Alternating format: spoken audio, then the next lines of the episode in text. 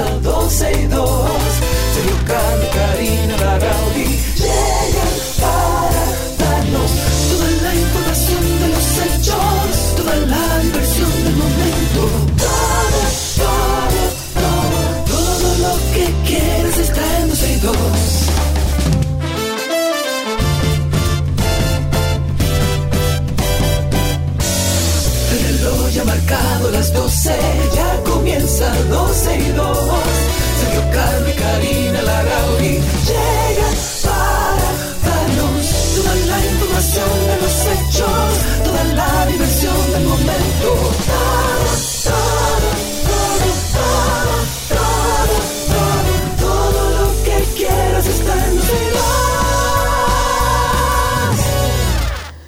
Bienvenidos a 12 y 2. Estamos desde ahora y hasta las 2.30 de la tarde con ustedes. Eh, en mi caso, regresando después de varios días ausente, extrañándolos infinitamente dentro de este horario.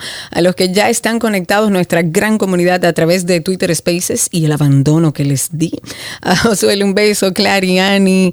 Ahí está José Antonio desde tempranito también con nosotros. Monse, Ibe. A todos, muchísimas gracias por la fidelidad. Recordándoles que estamos en vivo a través de nuestra página 12y2.com, también a través de la página de la 91fm.com y a través de Twitter Spaces, que estamos ahí en X en vivo con ustedes. Yes. Amigo, ¿te fue leve? Buenas tardes. Bueno, aquí Buenas había gente que estaba preguntando por ti, que dónde está Karina, que, Que se dónde me habían cancelado, que y si había luego un asunto. entonces te vieron promocionando allá los logros de, de República Dominicana en el FITUR, eh, haciendo nuevas conexiones por allá y bueno, ya se entendió que usted andaba por allá. O sea que yo, yo creo que lo correcto y para que venga de la fuente es que usted hable de FITUR y diga cómo fue todo eso allá.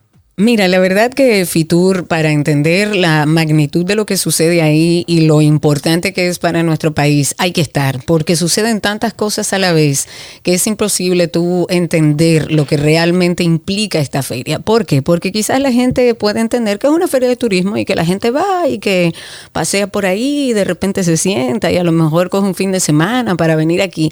Y es mucho más que eso. Eh, este, dentro del marco de Fitur se aprovechan, de hecho, la prime- los primeros días de esta feria no está abierta al público.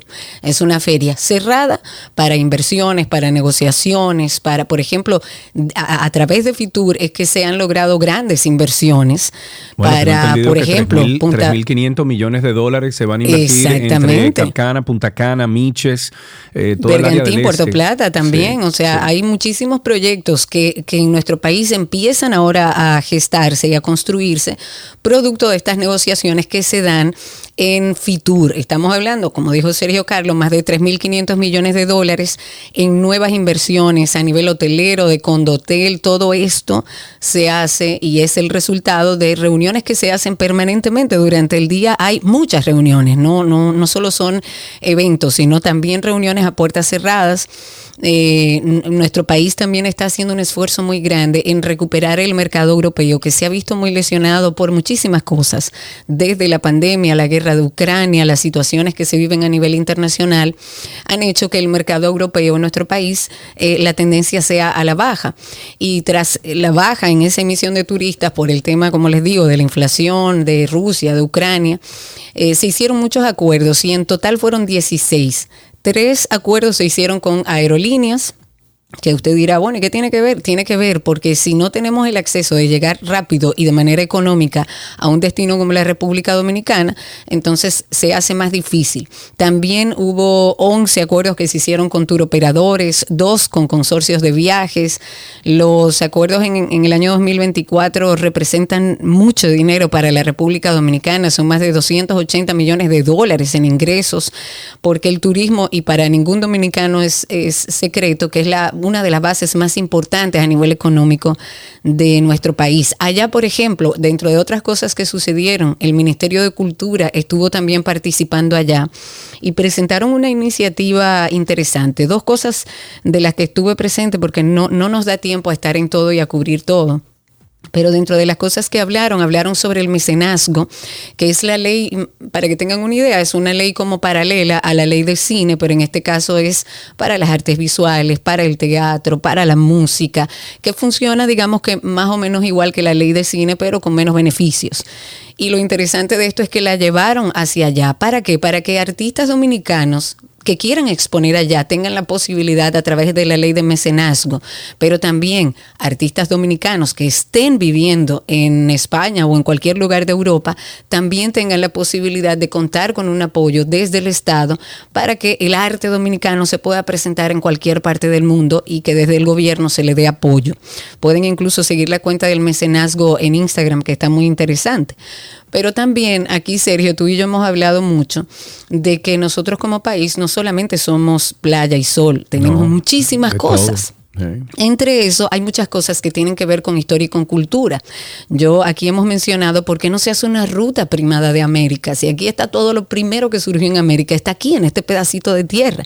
Pero además, yo no sé si tú conoces algún ingenio, Sergio, si has ido, por ejemplo, al, al ingenio de Engombe o a uno de esos ingenios. Hay, eh, creo que son veinte y pico, pero que están en buenas condiciones, creo que son alrededor de seis o siete, según lo que escuché, y están haciendo una ruta de ingenios eh, en nuestro país. Y eso es parte de lo que se presentó dentro de un proyecto que se, que se llama Cultur, o sea, como cultura, tour, Cultur. Y es una plataforma donde eh, tanto los turoperadores, todos los que trabajan en viajes, como el mismo turista puede acceder y ver cuáles son las rutas culturales que existen en la República Dominicana. Eh, si quiere ir a ver, por ejemplo, eh, a San Pedro, a los Guloyas, si quiere ir a los ingenios.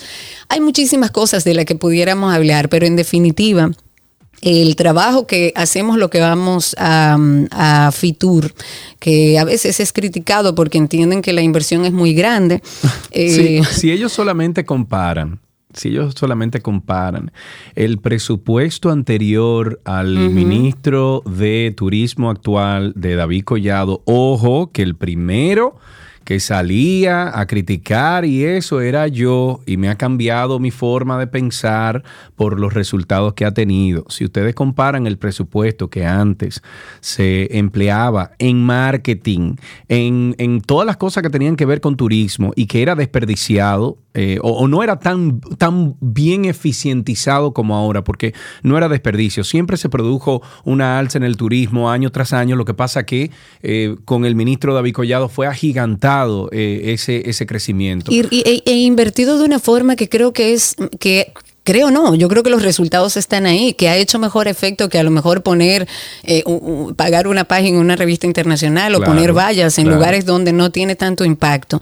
Y se ha logrado, señores. La verdad es que la inversión es menor. De hecho, turismo tiene un dinero ahí guardado que ha podido ahorrarse. Pero estamos, pero estamos hablando de millones y millones y millones y millones y millones de dólares. O sea, ahora Ahorrados, mismo el, el, turismo... Con mejores resultados. Entonces tú dices, ¿dónde está el problema? Porque al final lo que debemos apostar todos los dominicanos es que nuestro país sigue creciendo a nivel de turismo y que cualquier cosa que nosotros podamos hacer para, para apoyar ese Con crecimiento, los resultados que tenemos hoy en día, ojo, claro, que son medibles, que son medibles. Entonces, a lo mejor hay algunas personas ahí, algunos, entre comillas, influencers, que no pertenecen, ¿es verdad? Que no buscan nada ahí.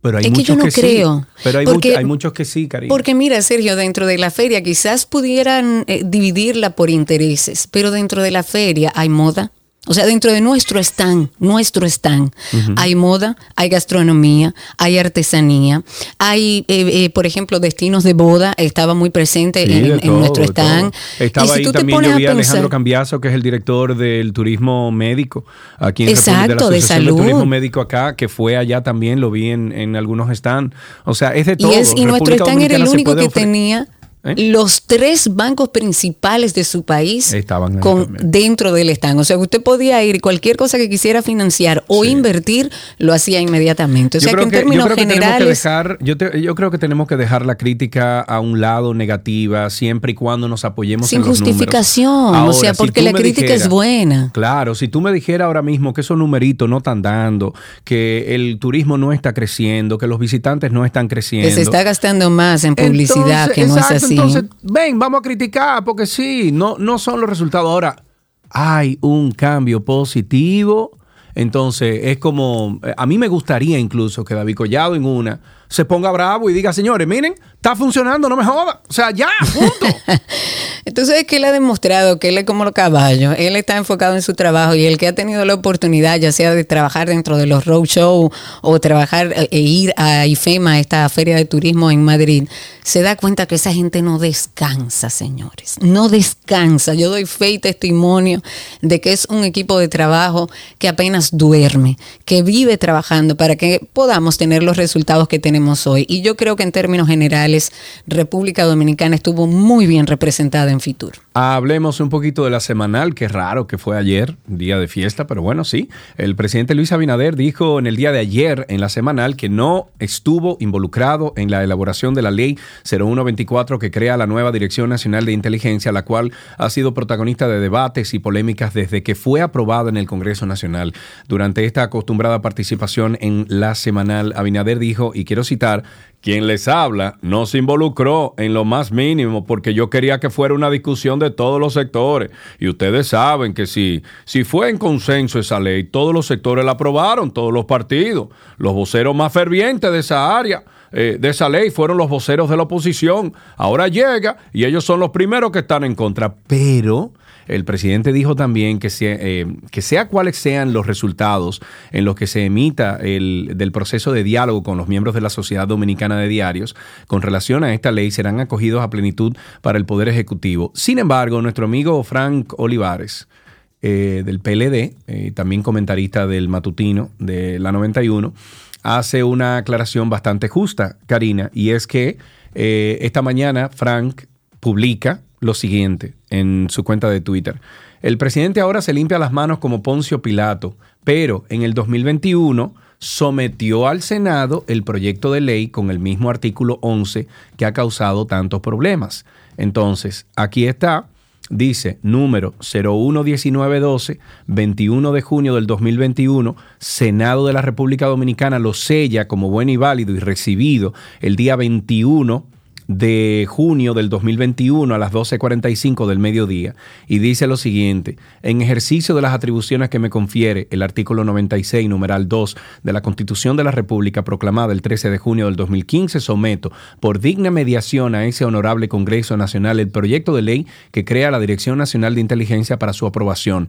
El objeto de esta ley es adecuar, eh, adecuar, eh, adecuar perdón, el marco normativo del sistema de inteligencia, el cual queda bajo la rectoría de la Dirección Nacional de Inteligencia instituto bajo la dependencia del presidente de la República que sustituye al actual Departamento Nacional de Investigaciones. De conformidad con esta propuesta, la nueva Dirección Nacional de Inteligencia ejerce sus atribuciones con el apego al marco constitucional y legal vigente en pleno respeto de los derechos fundamentales, respetando las atribuciones constitucionales y legales de otros órganos del Estado y bajo los principios de eficacia, necesidad, idoneidad, eh, especialización, proporcionalidad y coordinación.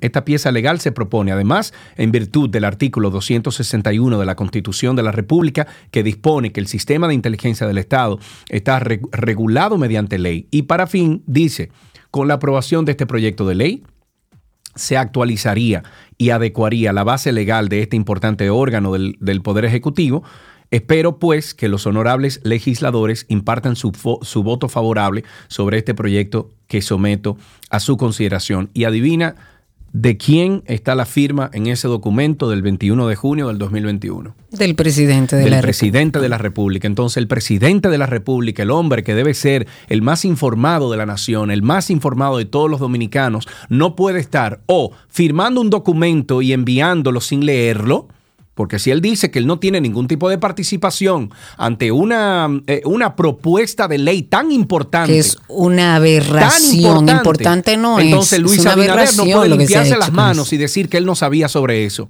Si él firmó ese documento. Eso es embuste. Y eso es muy peligroso. Porque muy, mucho, o el, pre, el, presidente no o sea, firma sin leer o está poniendo a elaborar leyes y documentos importantes que tienen que ver con la nación a un tercero y él firmándolo sin leerlo. Entonces, eso es una irresponsabilidad del presidente de la República que se exprese así en la semanal públicamente. Y debe retractarse. Porque es el empleado porque número uno que tiene la no- no nación lo y tiene que tener mucho bien. cuidado en cosas como esas. No, y no lo hace quedar bien porque se está desdiciendo el mismo. Yo no creo que sea la primera oportunidad. Eh, yo creo también que este gobierno se ha mm, caracterizado, queriéndolo o no, por presentar al presidente de la República como un salvador. Cada vez que hay una situación, el presidente sale, no, por ejemplo, tenemos el caso del médico que fue apresado, el doctor Guásar Gómez, que fue apresado por simplemente estar en Sí, la calle pero entonces la exigiendo Policía algo. Nacional no Entonces, dice nada.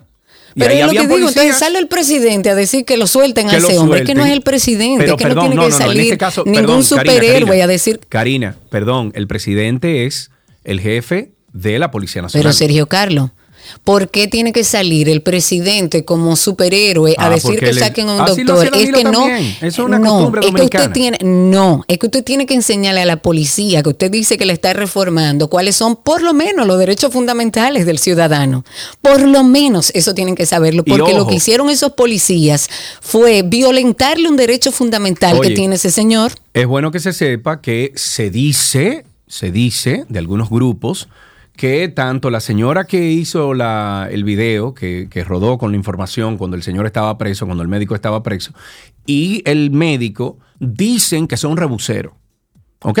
Sin Pero no embargo. estaba haciendo ningún rebú ahí. Ahí voy. Sin embargo, Ajá. sin embargo, no tienen el derecho en lo absoluto de apresar Para a una nada. persona como lo hicieron.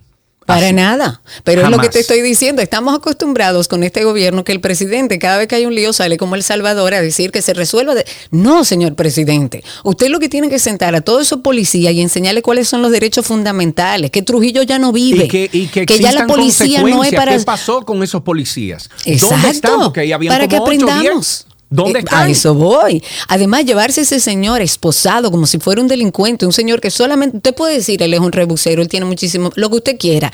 En ese momento, ese señor estaba haciendo uso de su derecho y se lo llevaron como un delincuente. Entonces Que a sale lo el- el mejor le presidente. pudieron haber dicho, mire, súbase a la acera que está en la calle. Sí. Exacto. Sí. Usted no puede violentar el Pero paso entonces, de lo- los pero entonces, si vamos a eso, si vamos entonces a que el señor estaba violentando los derechos de libre tránsito. no puede haber nadie en un semáforo ni entonces, pidiendo ni vendiendo. entonces, primero, el peatón no puede pasar si no es por la línea de peatón. ¿Ok? Primero. Segundo, los naranjeros tienen que subirse entonces a un sitio. No pueden subirse a la calzada. Y tampoco transitar porque eso no tiene placa. Eso es triciclo. Los que andan en burro también están violentando la ley. Entonces, o to toro o to vaca. Yo estoy de acuerdo. Para ponerlos un poco en contexto y retomando eso de que entiendo que debe este gobierno buscar la manera de sacar ya eso que nos ha acostumbrado de que el presidente sale como un salvador a solucionar las cosas. Eh, pero bueno, a pesar de que el mismo presidente Abinader ordenó la puesta en libertad del doctor Guasar Gómez, este doctor de, ha salido a denunciar que sufrió golpes, amenazas, insultos verbales y un atropello a sus derechos, porque esa es la verdad. Luego de que la policía decidió apresarlo el pasado viernes cuando estaba, según los videos, protestando pacíficamente en la vía pública de Ocoa. Estaba simplemente con una pancarta con una pregunta sobre salud al presidente Luis Abinader. Sin embargo, como vimos en el video, fue sorprendido por estos policías que no mediaron palabras, lo metieron a la fuerza en un vehículo porque parece que estamos en la era de Trujillo todavía. Pues el doctor denuncia, y cito parte de lo que dijo el doctor, dice, como si fueran perros, se me abalanzaron, me tumbaron y me secuestraron, porque eso fue lo que hicieron. Y me secuestraron sin yo saber para dónde iba o qué iba a hacer de mí. Él estuvo narrando que durante incluso el trayecto hacia el destacamento policial, que él no sabía dónde iba, ninguno de los agentes se identificó o le dirigió la palabra. Y que cuando llegaron al destacamento, según las palabras de este doctor, ahí lo recibió una mujer, coronel, que tampoco se identificó, solo procedió a insultarlo con improperios, le pidió incluso, supuestamente y según el doctor, a los demás detenidos que estaban ahí, que si querían golpearlo, que lo golpearan. Y este doctor aseguró que la única pregunta que la dama le hizo fue acerca de su nombre. Eh, no obstante, lo que supondría ser un interrogatorio se volvió una agresión básicamente verbal hacia este ciudadano. Le dijeron ladrón, abusador, bandolero. Esas fueron algunas de las palabras que decía el doctor. Y cuando se le pregunta las razones de su arresto y pedir una explicación de lo que estaba aconteciendo, la respuesta que dice haber recibido fue te vamos a poner en orden. Señores, parece que todavía estamos viviendo en la era de la dictadura. Parece que los policías no saben que hay una carta donde se establecen los derechos fundamentales de los ciudadanos. Y eso es porque no se le ha enseñado.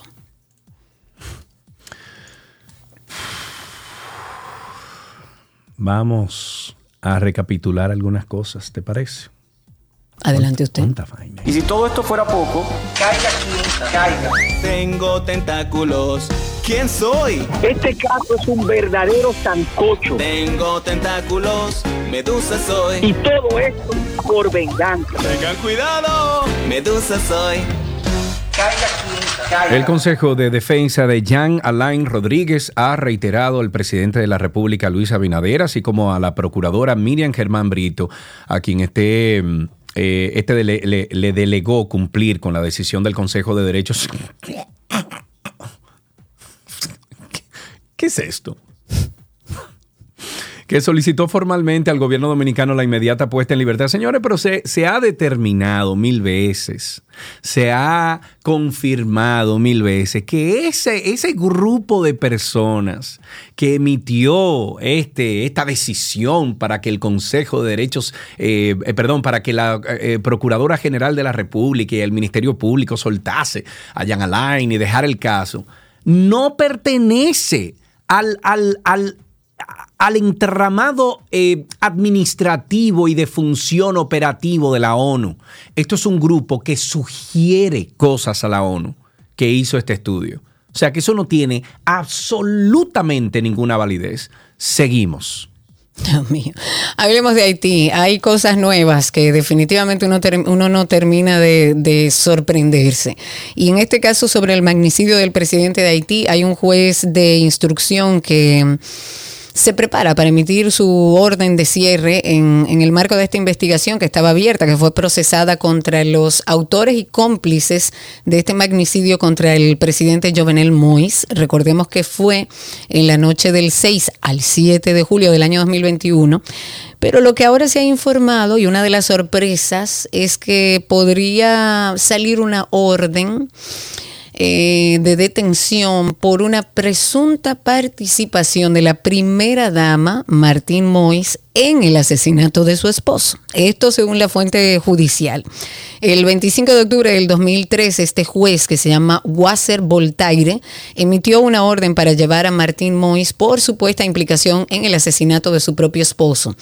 Aunque este mandato, que la copia fue recibida por la Dirección, de las, Dirección Central de la Policía Judicial el 9 de noviembre del 2023, no se ejecutó, Martín Mois se ha refugiado en el extranjero desde entonces, pero está dentro del expediente la esposa. Eso sería una barbaridad. Que recuérdate, Sergio, que nosotros y mucha gente cuestionó que era de extrañar que en medio de toda esa situación la mujer salió completamente ilesa.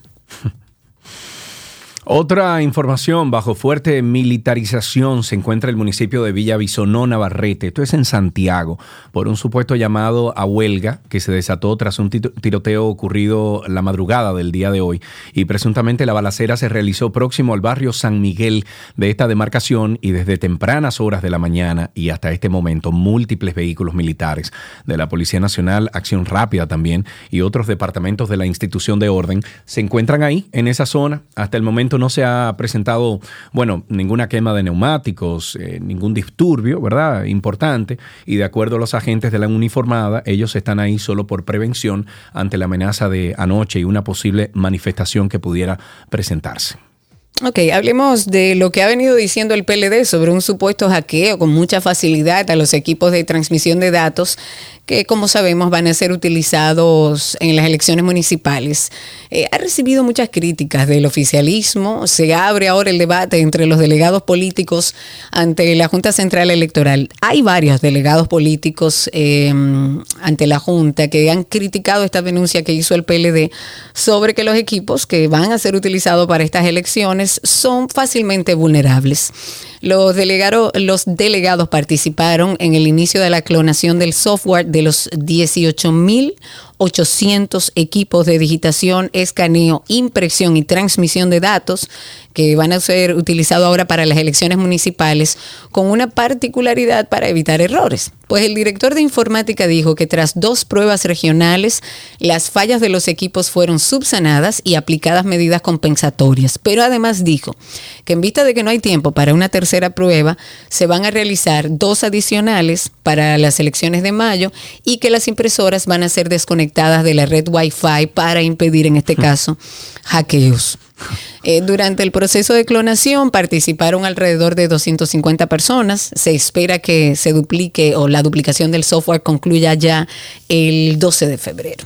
Yo tengo mucho miedo y frío. Mucho miedo y frío. Lo que pasa es que eh, tú sabes que cuando se pronunció eh, Tommy Galán, eh, hubo un grupo de personas que tomó eso que dijo Tommy Galán y lo comparó con la, mm, eh, la denuncia que hizo Leonel Fernández hace unos años atrás y que provocó finalmente la salida de cuando él del habló PLD. unos años atrás los- cuando hubo la situación con las municipales El- igual el- lo del algoritmo. Lo del algoritmo, sí. Dijeron, pero míralo ahí, Tommy le está dando la razón ahora a Leonel.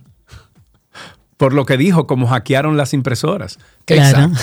Bueno, nos llegó una nota de prensa del Centro Juan 23 que dice que nuestro país debe conocer quiénes fueron los sobornados y quiénes financiaron sus campañas políticas de manera ilícita con los aportes de Odebrecht. De acuerdo con este documento, en enero del año 2021, el fiscal titular de la PEPCA, en ese entonces y sigue siendo Wilson Camacho, informó que iniciarían una segunda fase de la investigación del caso Odebrecht, denominado Odebrecht 2.0. Bueno, pues esta nueva investigación abarcaría aspectos que quedaron fuera del caso original, destacando el financiamiento ilícito de campañas electorales, la construcción de la planta de generación eléctrica Punta Catalina y la identificación de las personas detrás de los nombres en clave que recibieron estos sobornos, eh, sobornos de Odebrecht. En octubre del 2021, recordemos que la periodista Alicia Ortega destapó 56 codinombres adicionales Claro. asociados a estas operaciones irregulares de Odebrecht. Estos nombres en clave vinculados a obras como, por ejemplo, la hidroeléctrica de Pinalito, Palomito, el acueducto de Samaná, la autopista del Coral, revelan una red de corrupción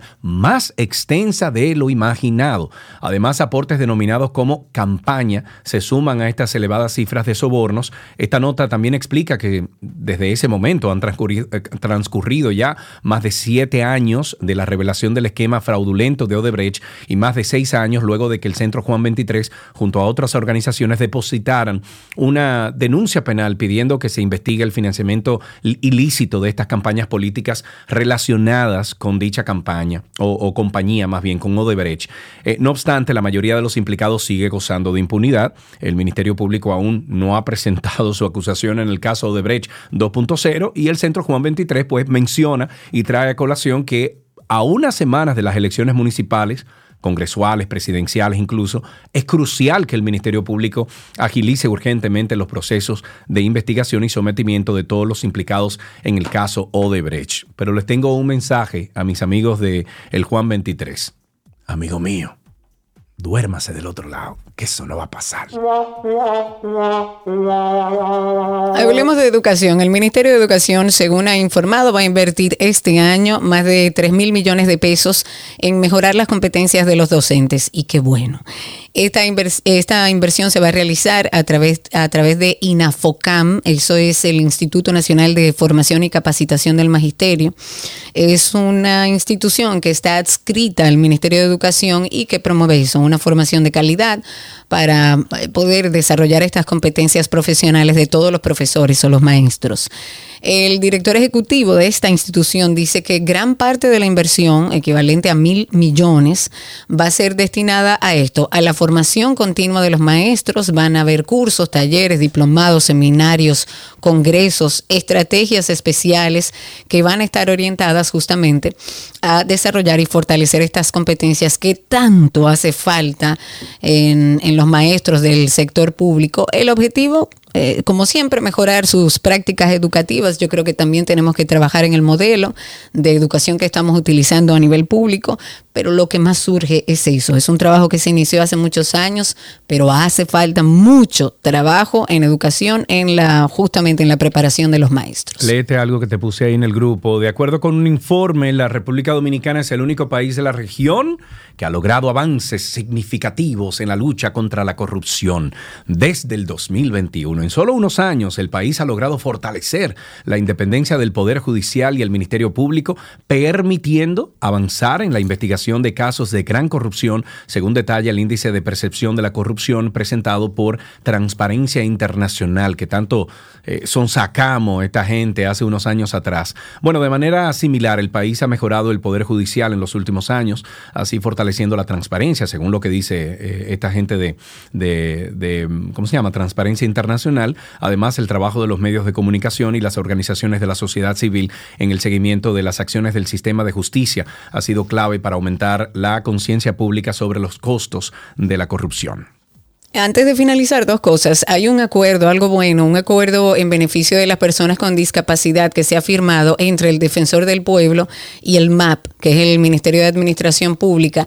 Ellos hicieron este acuerdo interinstitucional con la finalidad de ejecutar acciones que promuevan el desarrollo integral de estas personas con discapacidad. Y por supuesto, tenemos siempre que recomendarles nuestro espacio de Karina y Sergio After Dark, es un es un podcast que lo hicimos con el ánimo de generar conciencia alrededor del tema de la salud mental con muchísima información. Tenemos más de 100 capítulos ahí que ojalá puedan escucharlo, suscribirse y compartirlo con aquellas personas que ustedes entiendan que le haga falta. Un red flag para mí fue lo vivido en una relación pasada, pues en el proceso del noviazgo todo era algo controlador. La red flag corresponde a la acción o al pensamiento de una persona que pone en alerta a otra persona de que algo que está sucediendo está mal. Eh, un red flag que me pasó, tuve con una persona que me dio los likes que yo le daba a otra persona y las fechas específicas, asumiendo que pasaba algo en esas fechas. Y por lo general, este término hace referencia como a parejas o posibles parejas, pero se expande a todo tipo de interacciones, amistades, familiares, ambientes laborales, etc. En la romántica, si hay intentos exagerados de control o de celos, si la persona te critica y te ridiculiza, si te aísla de tu familia y amistades. Tuve que romper mi círculo social en el matrimonio porque tenía que estar en mi casa a las 7 de la noche porque si llegaba más tarde era todo un pleito.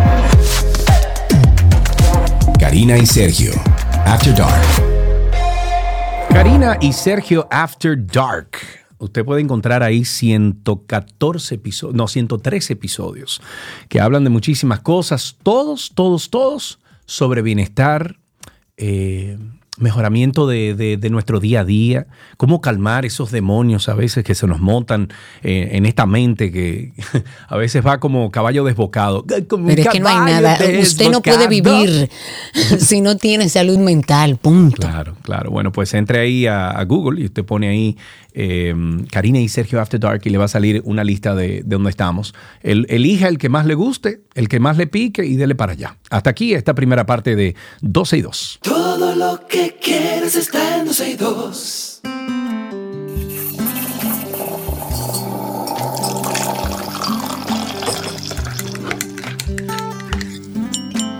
Suena esa cucharita ahí, qué rico. Llamen aquí, es eh, nuestro cafecito de las 12. Cuéntenos cómo usted toma el café, que, cuál es ese proceso que usted tiene con ese café. Yo estoy que yo si no me bebo ese cafecito con Señores, ¿cómo ha cambiado? ¿Cómo cambian las cosas, amigos? Porque usted y yo tenemos por lo menos 30 años conociéndonos y cada vez que yo bebía café yo decía, tú sí eres raro, ¿cómo tú no bebes café? Sí, sí, sí, así es, pero ya tomo café y son 20 Ya, cafetero. Más de 20, em, serio, Carlos. Y yo tengo eh, vida, 25 años en la emisora. En el 99. 23. 24. Ok, 809, no, 829-236-9856. 829-236-9856. Y a nuestros amigos que están ahí desde temprano en Twitter Spaces o en X o en Spaces, también pueden por ahí solicitar ser hablantes y hablar con nosotros. 829-236-9856 les voy a leer y a compartir algo que encontré que se llama así, la divertida psicología de por qué amamos el sabor al café. Hay un estudio que se hizo en, una universidad, publicada de hecho en una revista científica, que dice que los amantes del café no somos menos sensibles al sabor amargo como algunos pueden suponer. La realidad es que somos más sensibles a él, lo que apunta a un interesante fenómeno psicológico detrás de nuestro amor por el café, aquellos que somos tan cafeteros. Pues los investigadores querían ver cómo la sensibilidad, perdón, la sensibilidad de las personas a los diferentes sabores amargos se relacionaba con su nivel de consumo de café. Así que ellos empezaron a analizar datos de más de 400 mil personas y el equipo lo que hizo fue centrarse en tres sabores amargos diferentes. Estaba ahí la cafeína, la quinina, que le da eh, al agua tónica su sabor amargo que nosotros conocemos, y el, propi, el que esto es rarísimo, pero es un compuesto amargo que es sintético, para que tengan una idea. Pues las personas con genes que indican una alta sensibilidad a este tema de la quinina y al otro propiltioru bueno, a lo que se le pone, espérate, un compuesto amargo sintético, eso. Exacto. Pero inesperadamente las personas sensibles al amargor de la cafeína tendían a beber más café. No fue una gran diferencia, pero con un tamaño de muestra tan grande, pues los investigadores dicen que la conexión es legítima. Pero ¿por qué sería así? dado como dicen los investigadores, nuestra aversión innata del ser humano hacia la amargura es un mecanismo defensivo que evita la ingestión de alimentos que puedan ser venenosos. En otras palabras, es un condicionamiento clásico, como con los perros de Pavlov, aquellos que conocen esto, aprendemos la asociación entre dos estímulos, el sabor amargo de la cafeína y el impulso de energía que obtenemos de ella. Y después de algunas experiencias con la conexión, pues bueno, nos enteramos de que el amargor indica energía. Y los cafeteros siempre queremos más de eso. 829-236-9856. 829-236-9856. Cuéntenos ustedes si, así como dice este estudio, ustedes tienen eh, mayor sensibilidad a otros sabores amargos o es solamente el café lo amargo en su vida.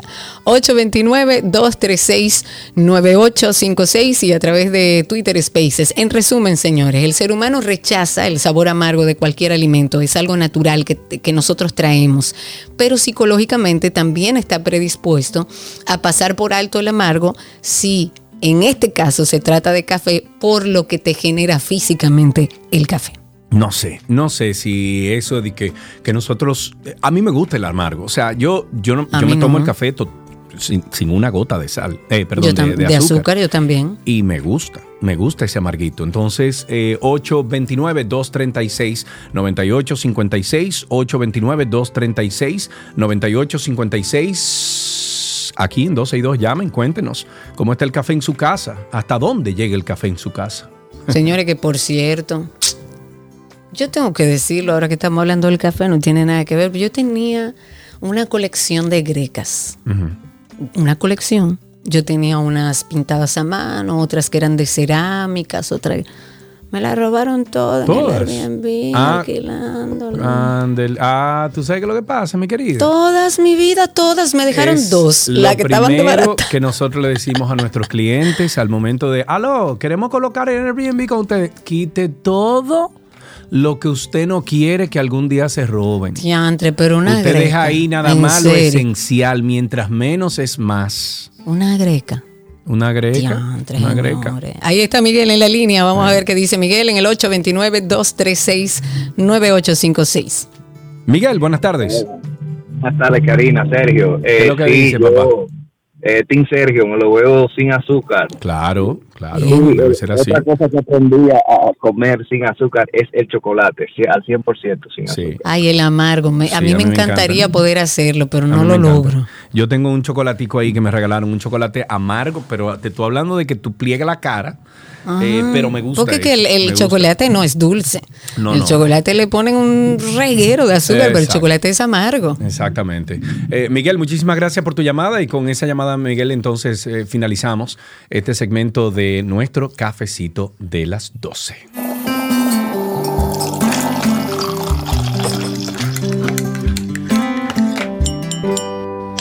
Todo lo que quieres está en 12 y 2.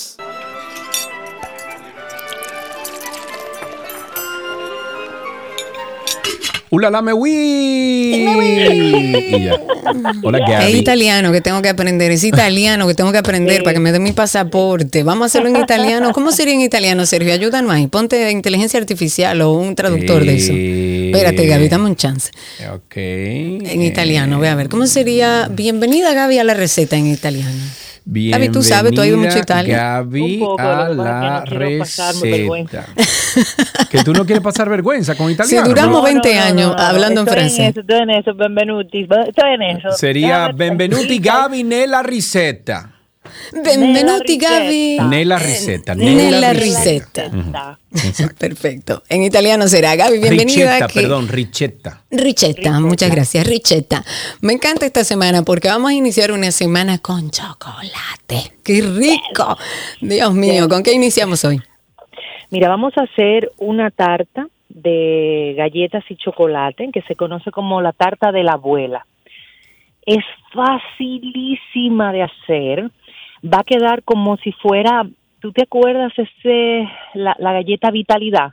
La que era como Claro. recubierta de chocolate. ¿Cómo no saber? varias- exactamente, en varias capas. Uy, es especial, muy especial y se llama así de la de la abuela porque eh, era tan fácil que era el típico postre que la abuela hacía para recibir a, a los nietos. De hecho, esta es una receta que está dentro de mi libro 77 recetas llenas de historia. La voy a postear íntegra como sale en el libro para también ponerle la historia de esta de esta tarta y está dentro de la sección con chocolate eh, que es fascinante esa esa sección y tiene muchas recetas fáciles de hacer. Para esta Genial. vamos a necesitar 400 gramos de chocolate 55% o un chocolate con leche que, que puedan conseguir. Aparte, necesitamos tres cuartos de una barra de mantequilla que debe estar fría, esto es unas seis cucharadas, una taza y media de leche entera, una cucharadita de canela, media cucharadita de sal. Vamos a utilizar de las galletas de vainilla de, de las que son cuadradas, es decir, como las María, pero cuadradas o, sea, o rectangulares que aparecen. Las pueden, Sí, sí, son sí. fáciles de conseguir en el súper. En el peor de los casos, si no, usted hace su tarta redonda y pone las galletas María redonda, porque todo va, va- el molde que utilicemos es el que nos va a dictar qué tipo de galleta vamos a usar. Pero las rectangulares o las cuadradas nos ayudan para formar mejor eh, un molde, porque al ser rectos pues, es más fácil de, de tener. Y un molde, que en este caso lo estoy usando rectangular, eh, que sea un molde fácil de desmoldar, eh, sobre todo si es de, como de, de aluminio, que lo podamos engrasar bien para cuando hagamos la vuelta de, de la tarta quede todo perfecto. Entonces, ¿qué vamos a hacer? Vamos a poner a calentar una taza de leche, de la taza y media, una. Vamos a poner a calentar y vamos a trocear el chocolate, vamos a derretirlo. Luego retiramos del fuego y vamos a trocear la mantequilla y vamos a mezclar el chocolate con el chocolate. O sea, la teníamos la leche, el chocolate, agregamos la mantequilla en trozos que debe estar frío. Con un batidor de mano usted va mezclando para emulsionar. Luego entonces incorpora a esta mezcla la sal y la canela. Teniendo esto listo, el resto de la leche lo va a colocar en un plato, va a tomar su molde, va a engrasar bien el molde con un poco más de mantequilla y va a poner en el fondo de este molde un eh, va a cubrir con la mezcla de chocolate, ¿ok? Que sea más o menos porque esa va a ser la parte de arriba de la tarta. Entonces, arriba de, de esta mm, línea de chocolate o de esta, eh, sí, como línea de chocolate, de, de este chocolate que hemos puesto en el molde, vamos a colocar las galletas, que las galletas previamente las vamos a sumergir en la leche, como, como si fuera, sí, humedeciéndola. La vamos a sumergir en leche y vamos a hacer una capa de galletas. No presione, simplemente la, la, la toca un poquito para que se asiente. Arriba de las galletas agregamos un poco de la mezcla de chocolate. Volvemos a repetir. Sumergimos las galletas en, en leche para humedecerlas y las ponemos por arriba de chocolate y vamos formando así hasta que se nos acaben las galletas según el tamaño del, del molde que tengamos. Yo estoy aquí calculando alrededor de unas 24 galletas que tú puedas hacer cuatro capas de seis más o menos, ¿ok? Aproximadamente. Luego terminas también con el chocolate y vas a llevar a nevera por lo menos entre dos a cuatro horas. Ya de aquí luego vas a desmoldar y te va a quedar así como un por decir toblerón, pero como una barra así íntegra de chocolate que cuando tú la cortas, Uy, qué se van a ver rico. todas esas capitas de, de galleta entre galleta y chocolate y es espectacular. Eso con una tacita de té, con un chocolate, con un cafecito, con lo que quiera, buena compañía y voilà. Voilà. Uy, qué rico. Señores, anoten eso por ahí. Recuerden que Gaby siempre a través de sus redes carga las recetas. La consiguen como gabriela.reginato.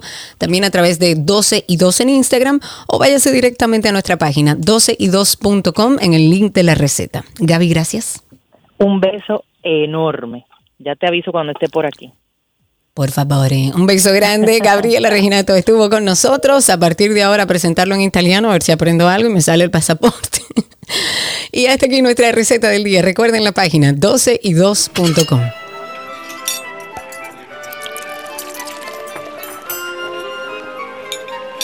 Todo lo que quieres está en 12 y 2.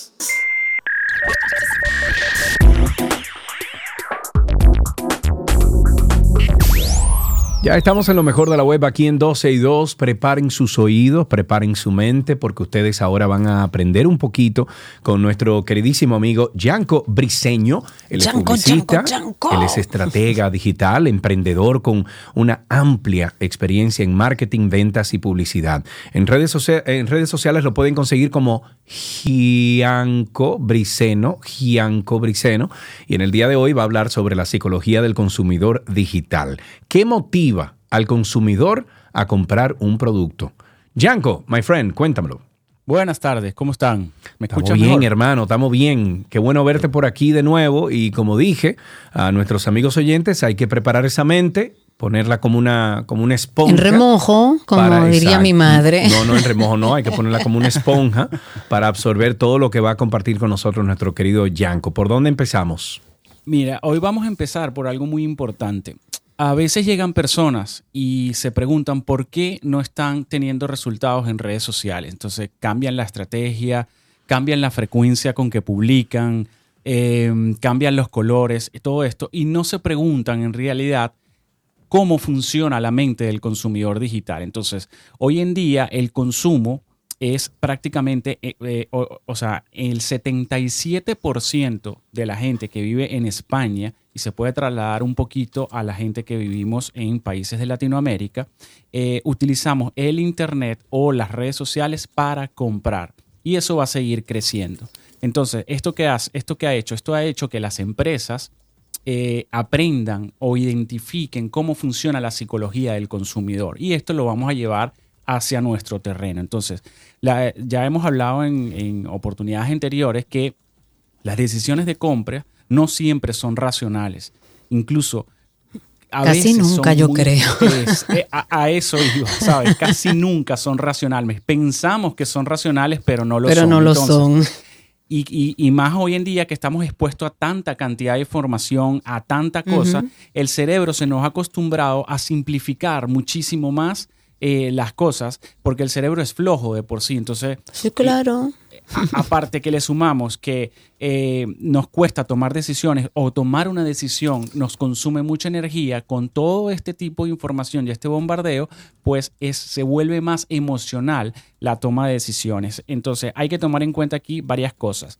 ¿Qué motiva a un consumidor a realizar una compra?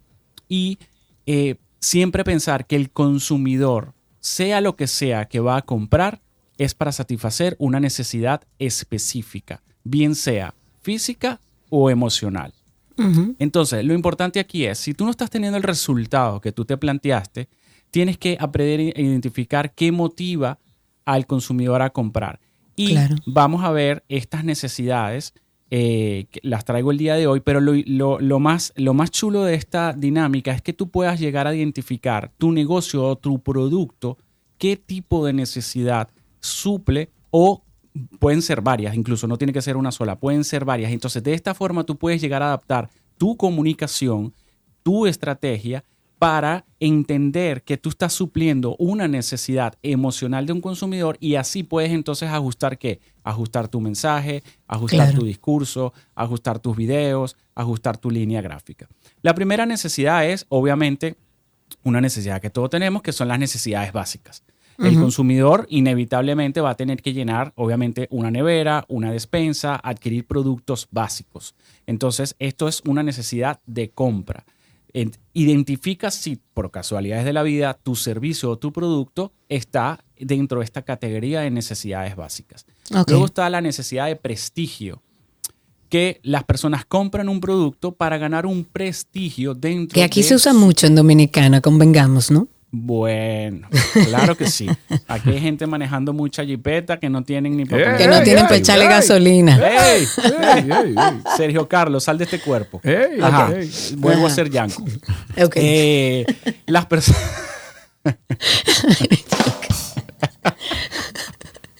Así Bueno, empieza la semana. eh, eh, él no me dijo hace 15 días, ven con energía, que no sé Sí, qué. sí, Claro, claro, la trajiste, así es como debe ser, claro. Eh, entonces, por prestigio. Y simplemente esto es para aparentar delante de un grupo de personas. Entonces, quiero sentir que poseo algo que, ojo, que, Que no me hace todo el pertenecer. mundo- que te hace pertenecer, pero que no todo el mundo tiene el alcance para tener ese producto.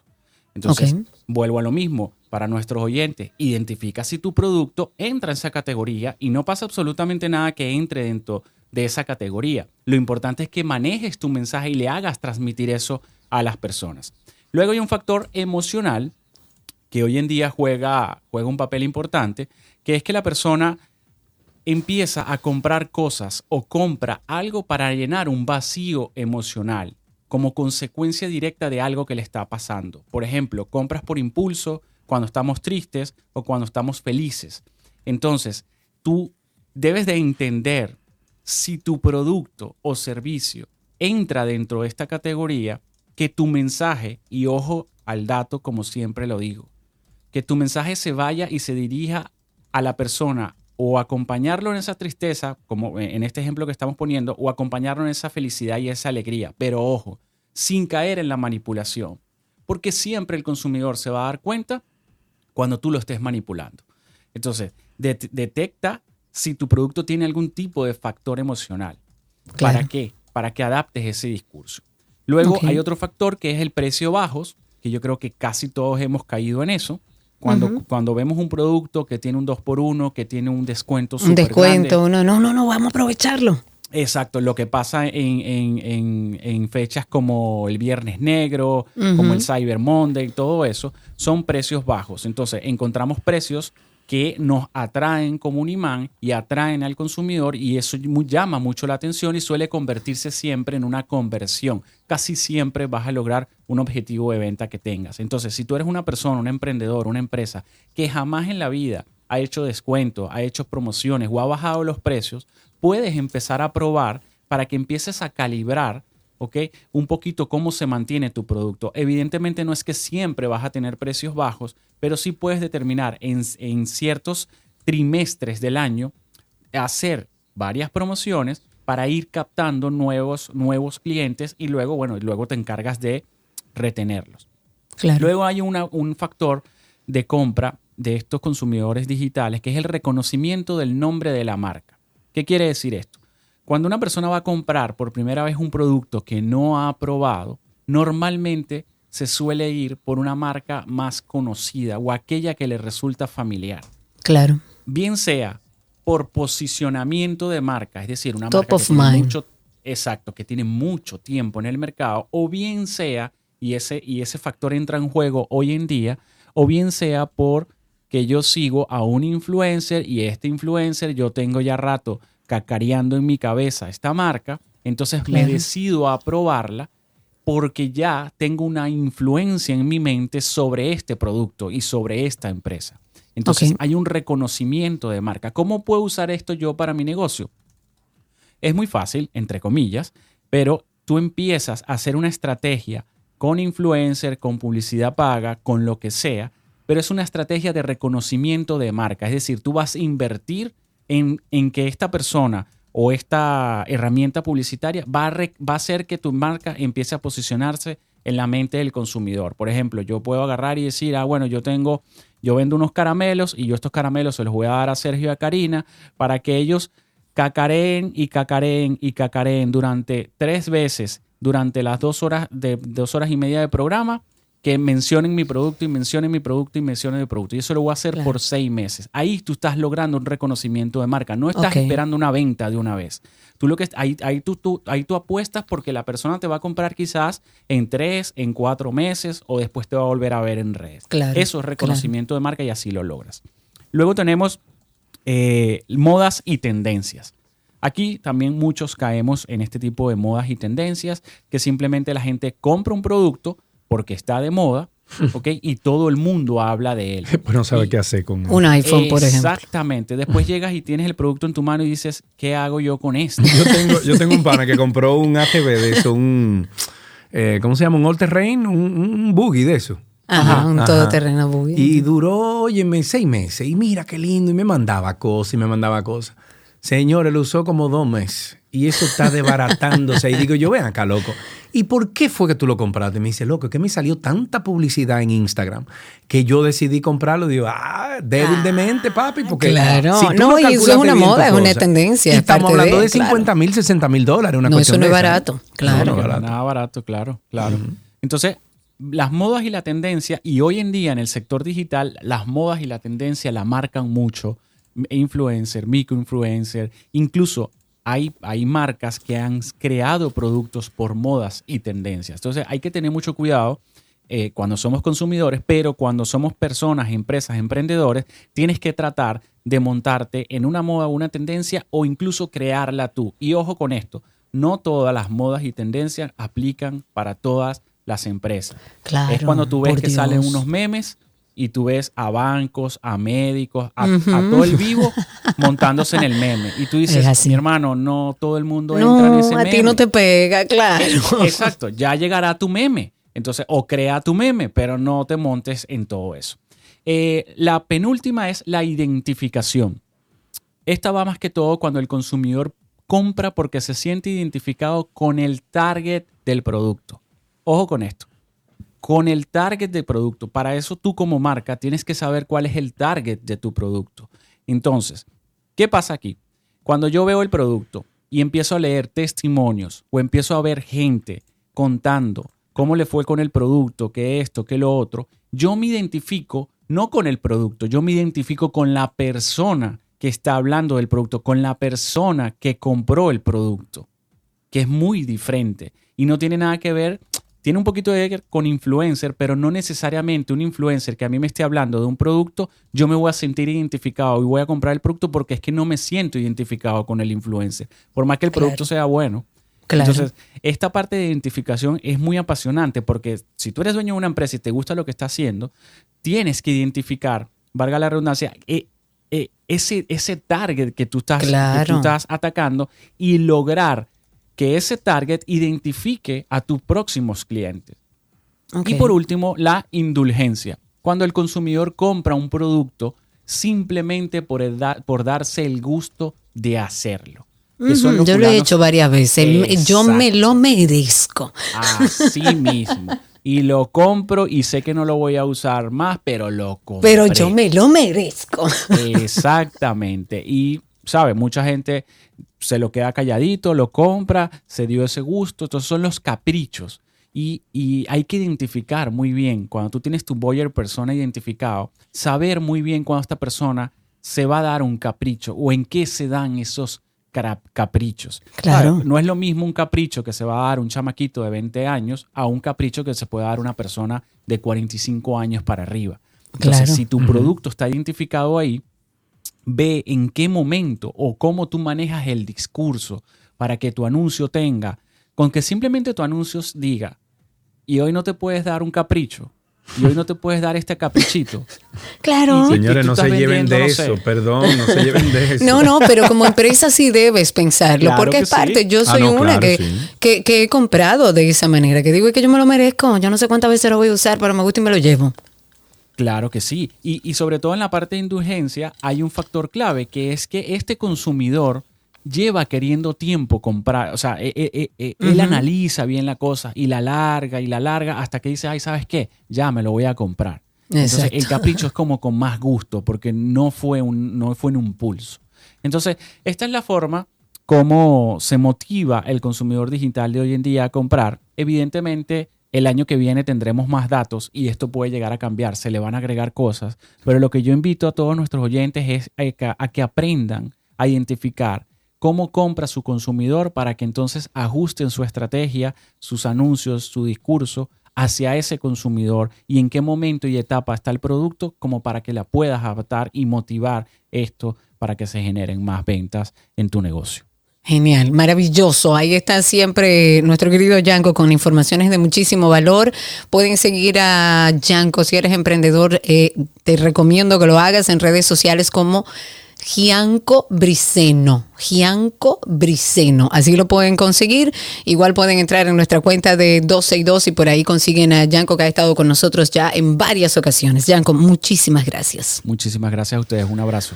Un abrazo enorme y no vamos a despedir este segmento de lo mejor de la web sin invitarlos a que conozcan un poco sobre Karina y Sergio After Dark. Si va a ir por primera vez a descubrir nuestro podcast donde hablamos de bienestar, de salud mental, escuche esto. Ok, viene 3, 2. Hola, somos Sergio y Karina en After Dark. y ese somos. Somos. Ok, vamos otra vez. Hola, somos Karina. y- Arregla el micrófono. ¿Qué tal si tú arreglas el No, no, micrófono? mira, como vale, el micrófono tiene que estar. Estaba probando, estoy probando cosas. Vamos a empezar a grabar, Sergio. Ok, pero entra al Twitter, Karina. ¿Y por qué la gente me maltrata así? Pues acepta la vaina. Serio, contrólate. Que te dije que invade tu, tu co-host y vaina. Entonces, esa es la idea, que nos conozcan un poco, porque vamos a hablar de que nosotros nunca hicimos un episodio de intro que define lo que es el proyecto. Y por eso quisimos hacer este espacio donde vamos a preguntarnos muchísimas cosas y ustedes nos van a conocer un poquito más. ¿Cómo nace Karina y Sergio After Dark? Karina y Sergio After Dark. Karina y Sergio After Dark, estamos en todas las plataformas de podcast. Nos pueden buscar como Karina Larrauri Podcast o Sergio Carlo Podcast. O usted pone en Google Karina y Sergio After Dark y ahí le va a aparecer. Eh, hasta aquí, lo mejor de la web en 12 y 2.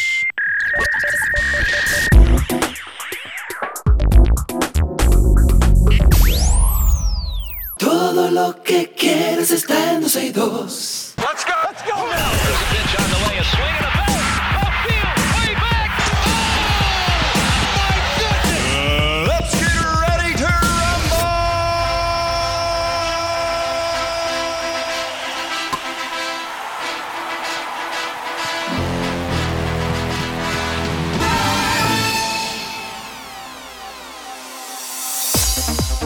Ya estamos en deportes en 12 y 2 y arrancamos de inmediato con béisbol.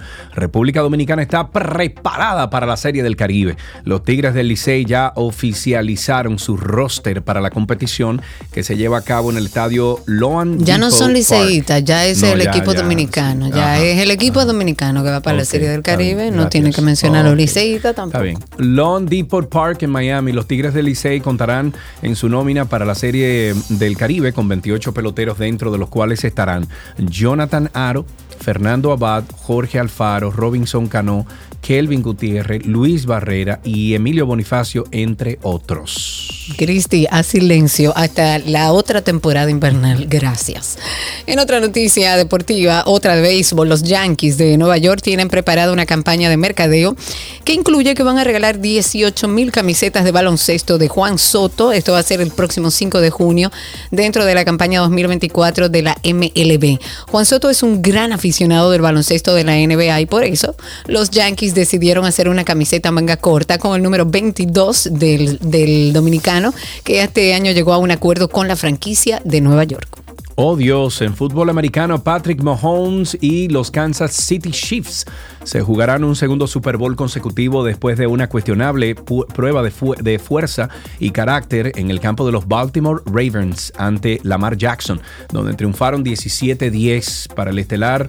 eh, bueno, para sellar el billete ya para Las Vegas, Mahomes peleará por el tercer anillo de su ya extraordinaria carrera y por el segundo consecutivo. Será el cuarto Super Bowl en cinco años para los Chiefs. Esta vez se verán las, bueno, las caras con los San Francisco 49ers repitiendo la final del NFL del 2020.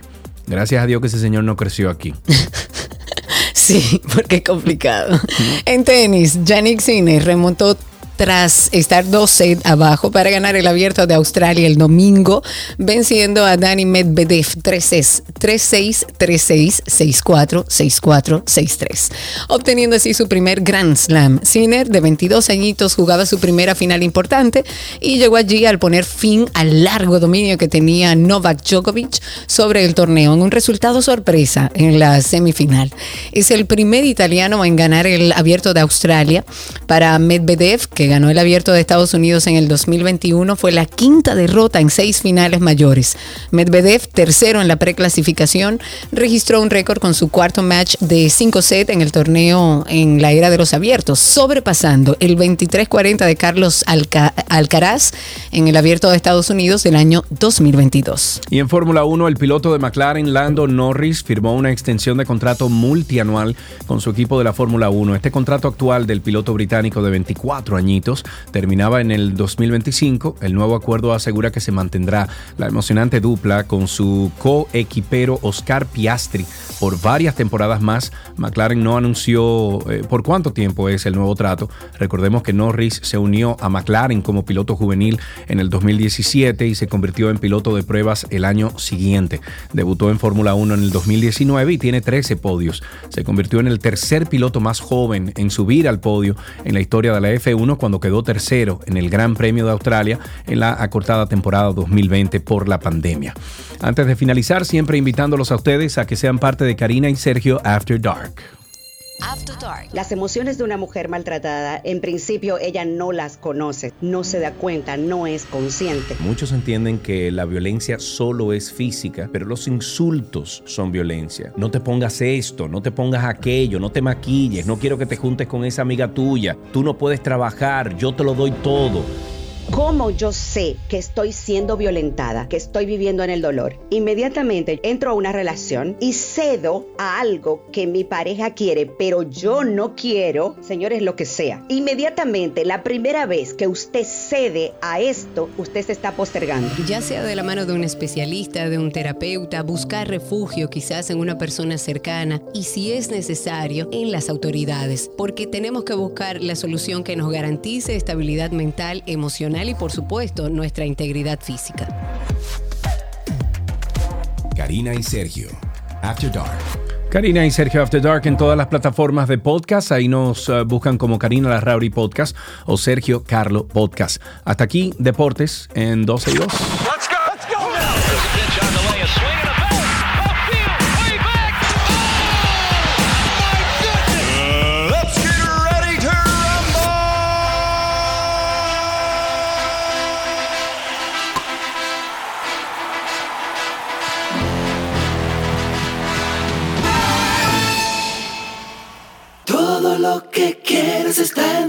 En 12 y 2. Bueno, ya pasa. No, mañana se vence. Mañana se El- vence. ah, ya, El- sí, mañana. el- ¿Cómo se llama? El marbete se vence. El marbete, el que no sacó su marbete, arranca a coger Yo lucha. tengo que Está pegarlo tarde. porque lo tengo ahí en el auto, no lo he pegado, pero lo tengo Pero ahí ¿por qué no lo pegas, mi vida? Porque por- te va a pasar lo que me pasó a mí. No, hombre, no. eh, Que lo tenía, pero desde el día uno y me pararon sin yo haberlo pegado. Ya lo hago inmediatamente. 829-236-9856. Ustedes saben que este segmento es interactivo para que ustedes nos digan cómo está la calle, cómo fue el fin de semana, cómo fue su regreso a la capital, aquellos que se fueron aprovechando que teníamos un lunes habilitado, al 829-236-9856. Que debo hacer la salvedad, estuve tomando la carretera hacia Samaná cuántos animales, una cantidad de vacas en el medio de la carretera eh, y más adelante muchas vacas también que no estaban en el medio de la carretera, pero estaban en todo alrededor de la carretera, siendo un peligro bastante complejo ahí. O sea que ojalá y las autoridades tomen atención con respecto a los animales en esa carretera en específico de Samaná.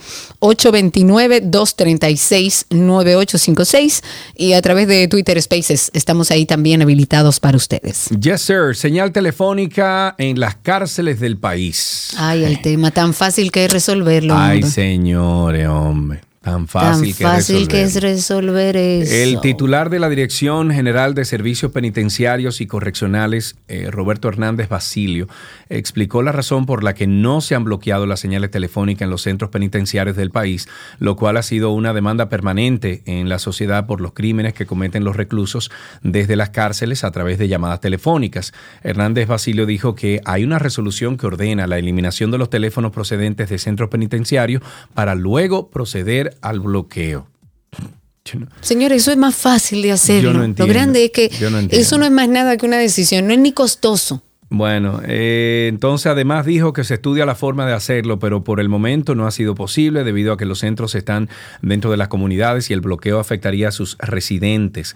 En una comunicación de prensa, el titular de la institución dijo que el Ministerio de Defensa, la Procuraduría General de la República y el Instituto Nacional de las Telecomunicaciones Indotel hacen las coordinaciones del lugar para solucionar esta de verdad, problemática. Tú que sabes un poco más de tecnología y ojalá lo hemos nos llame tratado alguien. con Orlando, lo hemos tratado con De Orlando verdad, aquí. de verdad. Si tú, si tú tienes que bloquear la señal de unas. Es más, yo te voy a hacer. Karina, yo te ¿tú voy a sabes hacer- cuánto cobran por un celular? Un policía de eso, dejarlo pasar. Es una, o sea, estamos hablando de dinero. 20 mil, 30 mil pesos. Pero olvídate de los policías, los que están No, tomando las no decisiones puede- de ver. No se, no se puede olvidar uno de los policías. pero estoy jamás. hablando desde la intención que hay desde hace muchísimos años, como si fuera algo terriblemente difícil, de que en las cárceles no haya señal para que los presos y los mismos policías que negocian con eso no puedan tener ese negocio.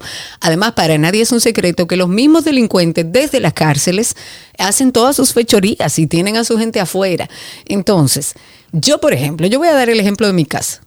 Yo tengo en mi casa un sistema que si yo mañana quiero desconectar por módulos, o sea, yo quiero que en el cine no haya señal de internet, no hay. Claro, se puede. Yo Sí, quiero que, mi hijo perdón, perdón, no tenga pasa- internet sí, y también lo, pasa- hago. Lo que pasa es que la señal de celular es diferente a una Wi-Fi, a una, o sea, eh, el, el alcance es diferente. A nivel telefónico, Esos bloqueadores, lo que pasa es que esos bloqueadores hay unos que son teledirigidos.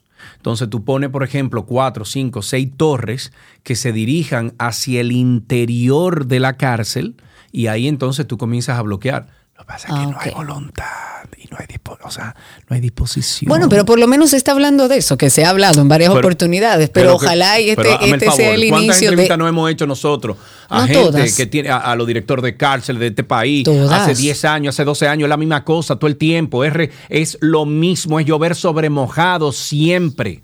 Ojalá y podamos nosotros realmente solucionar un problema que es grave, ¿eh? grave. 829-236-9856. Veo que estaba Tuto ahí. Vamos a ver si todavía está en la línea. 829-236-9856. Eh, Tuto está ahí. Tuto, buenas tardes, ¿cómo estás, amigo? Bien, bien. Sergio, ¿quién fue que ganó en la pelota? Que te oí ahorita, que no te dejaron decir. Los Tigres del Licey. Ah, hola, hola Karina, ¿cómo tú estás? Hola, Tuto. Tú no eres bueno, ¿oíste? A que te pongo el coso de las estrellas. Mira, Karina, acu- ustedes están hablando ahí de la policía ahora y de las cárceles y los celulares.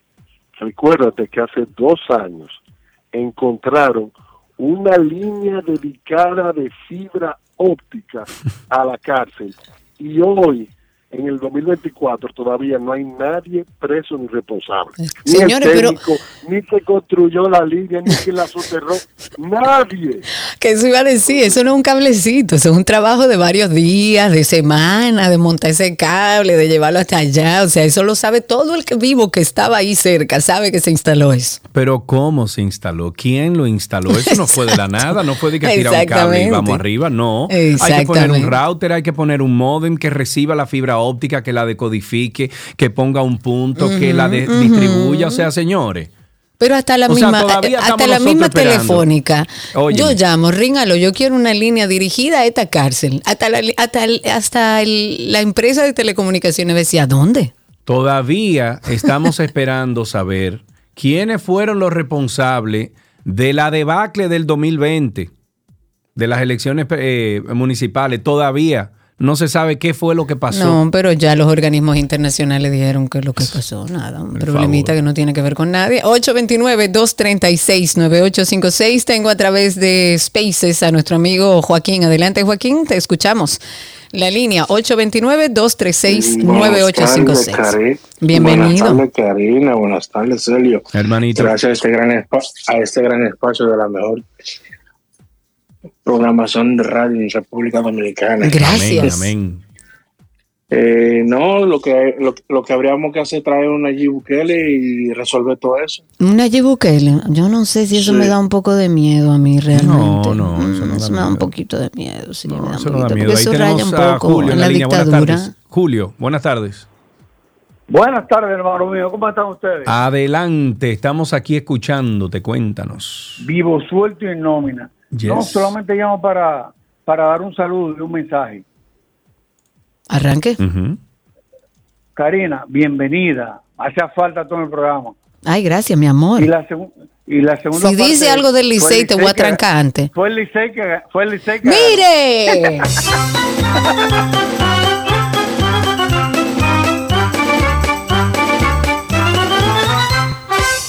829-236-9856. Estamos en vivo, recuerden, a través de Spaces. Ahí estamos con ustedes siempre. Y en el 829-236-9856. Eh, algunas informaciones. Las autoridades informaron que las labores preventivas que se realizaron por la Fuerza de Tarea Conjunta, que han logrado supuestamente una reducción de un 12.8% en la tasa de homicidios. Eso es mucho, señores. Estamos hablando de un 12, casi un 13% en la tasa de homicidio por cada 100.000 habitantes acumulada los primeros 19 días de enero del 2024. La Fuerza de Tarea está integrada por las Fuerzas Armadas, la Policía Nacional y la DNSD, bajo la coordinación, por supuesto, de la Procuraduría. Esta información está contenida por que, para si alguien quiere leerla en el vigésimo séptimo informe estadístico delictivo que emite, perdón, la Policía Nacional. Y precisa que la, la cifra que les comenté es comparada con los 14.9 de la segunda semana y el 17.6% de la primera semana de este mes. Pero de igual manera, las acciones preventivas han incidido de manera determinante, según ellos, contra el delito, tomando en cuenta solamente los robos que fueron reportados por la vía policial, evidentemente, en comparación con los primeros 19 días o las dos primeras semanas de enero de los años 2023 y 2024. Tenemos dos llamaditas. Tenemos a Helpi primero. Buenas tardes, Helpi. ¿Cuánto tiempo? Buenas tardes, Sergio. Sí, mucho tiempo desde mi graduación. Sí, sí, sí. Yo recuerdo que Qué tú bueno, llamabas aquí mucho y te pendiente. Sí, pero siempre pendiente, siempre pendiente. Eh, los trabajos jurídicos, ya tú sabes, ocupando todo el tiempo. Ujú, Cuéntanos. Hermano, eh, mira, Karina acaba de dar en el, en el centro de la Diana. Eh, tú solamente tienes que ir a la empresa telefónica que hizo las contrataciones para colocar esa fibra óptica. Esa empresa telefónica se supone que tiene que estar de mano con los organismos de seguridad del Estado y decirte a ti, mira, aquí se está comprando esto y esto para tal o cual cosa. Y Claro. solamente ir allá. Y él lo compró Claro. y como lo compró. Tan sencillo como eso, hermanos queridos. Un abrazo y que pasen buenas tardes. Igual para ti, un abrazo y vámonos inmediatamente con la próxima llamada que tenemos ahí. En la línea está Rafael con nosotros. Adelante, Rafael. Saludos, señores, bendiciones. Sergio, Amén, igual. Santiago nuevamente. Ey, como debe ser. Me voy a entrar al call Te voy a poner en altavoz. Línea abierta, ¿no? comandante, oh, ¿qué dice ese, comandante de la policía? Comandante, ¿y cuál es? ¿Cuál es el número de la gente que uno llama con los jueces? ¿El cómo va exacto? Ok, ok. Y comandante, ahora con este tema de la de la de los meetings que están haciendo y todo esto, ¿a quién yo llamo por esa por esa bulla? ¿Aló? ¿Aló? Ahí se quedó, mi amigo.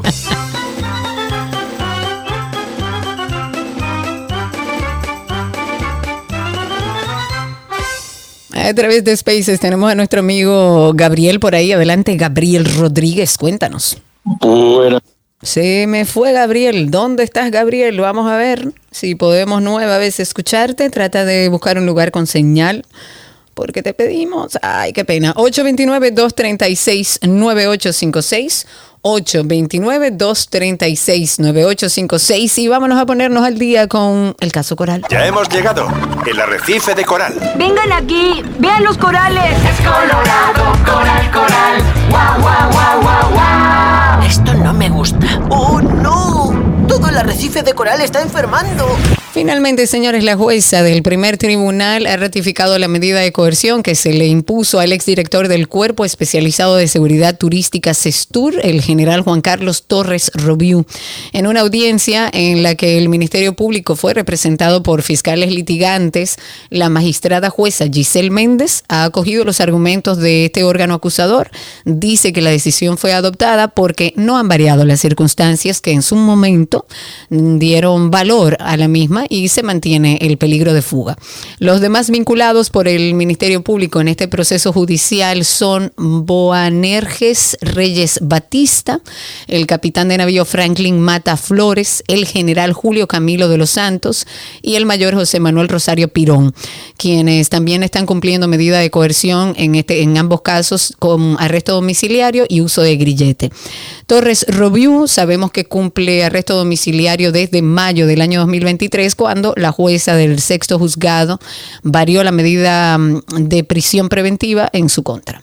Ahí tenemos, déjame ver, ¿no? Eh, no tenemos esa llamada 829-236-9856, 829-236-9856. Vámonos con una noticia en desarrollo. Varias personas resultan heridas y con fracturas tras registrarse un accidente múltiple este martes en la autopista Joaquín Balaguer en Santiago. Según algunas informaciones, los heridos fueron trasladados al Hospital Regional José María Cabral Ibáez y diferentes centros privados en esa demarcación. Más adelante tendremos más detalles. Sí, escuché, bueno, estuve viendo algunas noticias de que la situación en la autopista estaba complicada producto de este accidente. accidente. Parece que fue algo bastante complejo. 829-236-9856. Cuéntenos cómo está todo allá afuera. Además, el gobierno dominicano repatrió a Estados Unidos a una persona que llevaba 35 años prófugo por acusación de violación y agresión sexual. La DNCD junto con los representantes de la oficina del Marshall de, de la Embajada de los Estados Unidos localizaron y arrestaron el 25 de enero a una persona identificada como Henry Perrea. Él huyó de los Estados Unidos en el año 1989, antes de que empezara su audiencia. Henry Perrea Jr. se había declarado culpable en ese año, en el 89, de cargos de delito grave de violación y agresión sexual en, en el segundo California, antes de huir de los Estados Unidos. ¿Y dónde estaba? Aquí en República Dominicana, pero ha sido ya eh, expatriado o repatriado a los Estados Unidos. Ok, tenemos ahí en la línea, déjame ver, dos personas se están llamando. Vamos a empezar con Oscarelo. Amigo mío, ¿cómo está la vida? Cuéntame. Yo, yo solamente llamé para saludar, porque yo hoy estoy súper positivo, cero quejas, cero motorista. Me gusta. Cero odio. o sea, estoy todo, todo, yo estoy tranquilito, un buen fin de semana, esperando lo que trae la vida para este año nuevo. Wow. Muy bien. Wow, Me está gusta ese insane, espíritu, está insane. Oscarelo.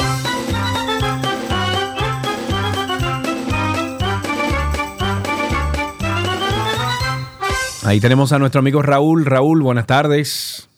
Buenas tardes, Sergio. y Adelante Karina. usted, señor, tiene el micrófono. No, no, nada, dándole mi pésame a Karina porque otra vez la Pero, Raúl. con el equipo Roque.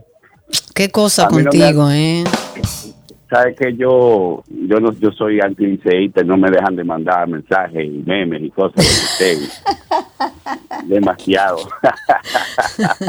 Eh, yo soy aguilucho por si acaso. Y, Más te vale. Hablando y cambiando un poco el tema, pero la noticia, pero ustedes dijeron unos nombres ahí que parece que lo sacaron del antinoti. Dijeron Jorge Perrea y, y también mencionaron a un señor apellido Mata Flores.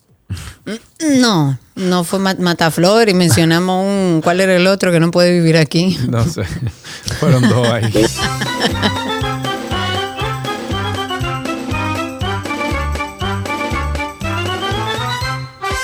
$829-236-9856, 829-236-9856, nuestro teléfono aquí en 12 y 2. Y recuerden que estamos en vivo a través de Spaces en Twitter. Ustedes entran a Twitter o a X, nos buscan como 12 y 2 y ahí van a ver los circulitos. Clique encima y así nos escucha en vivo durante todo el programa y por esa misma vía puede participar desde su celular.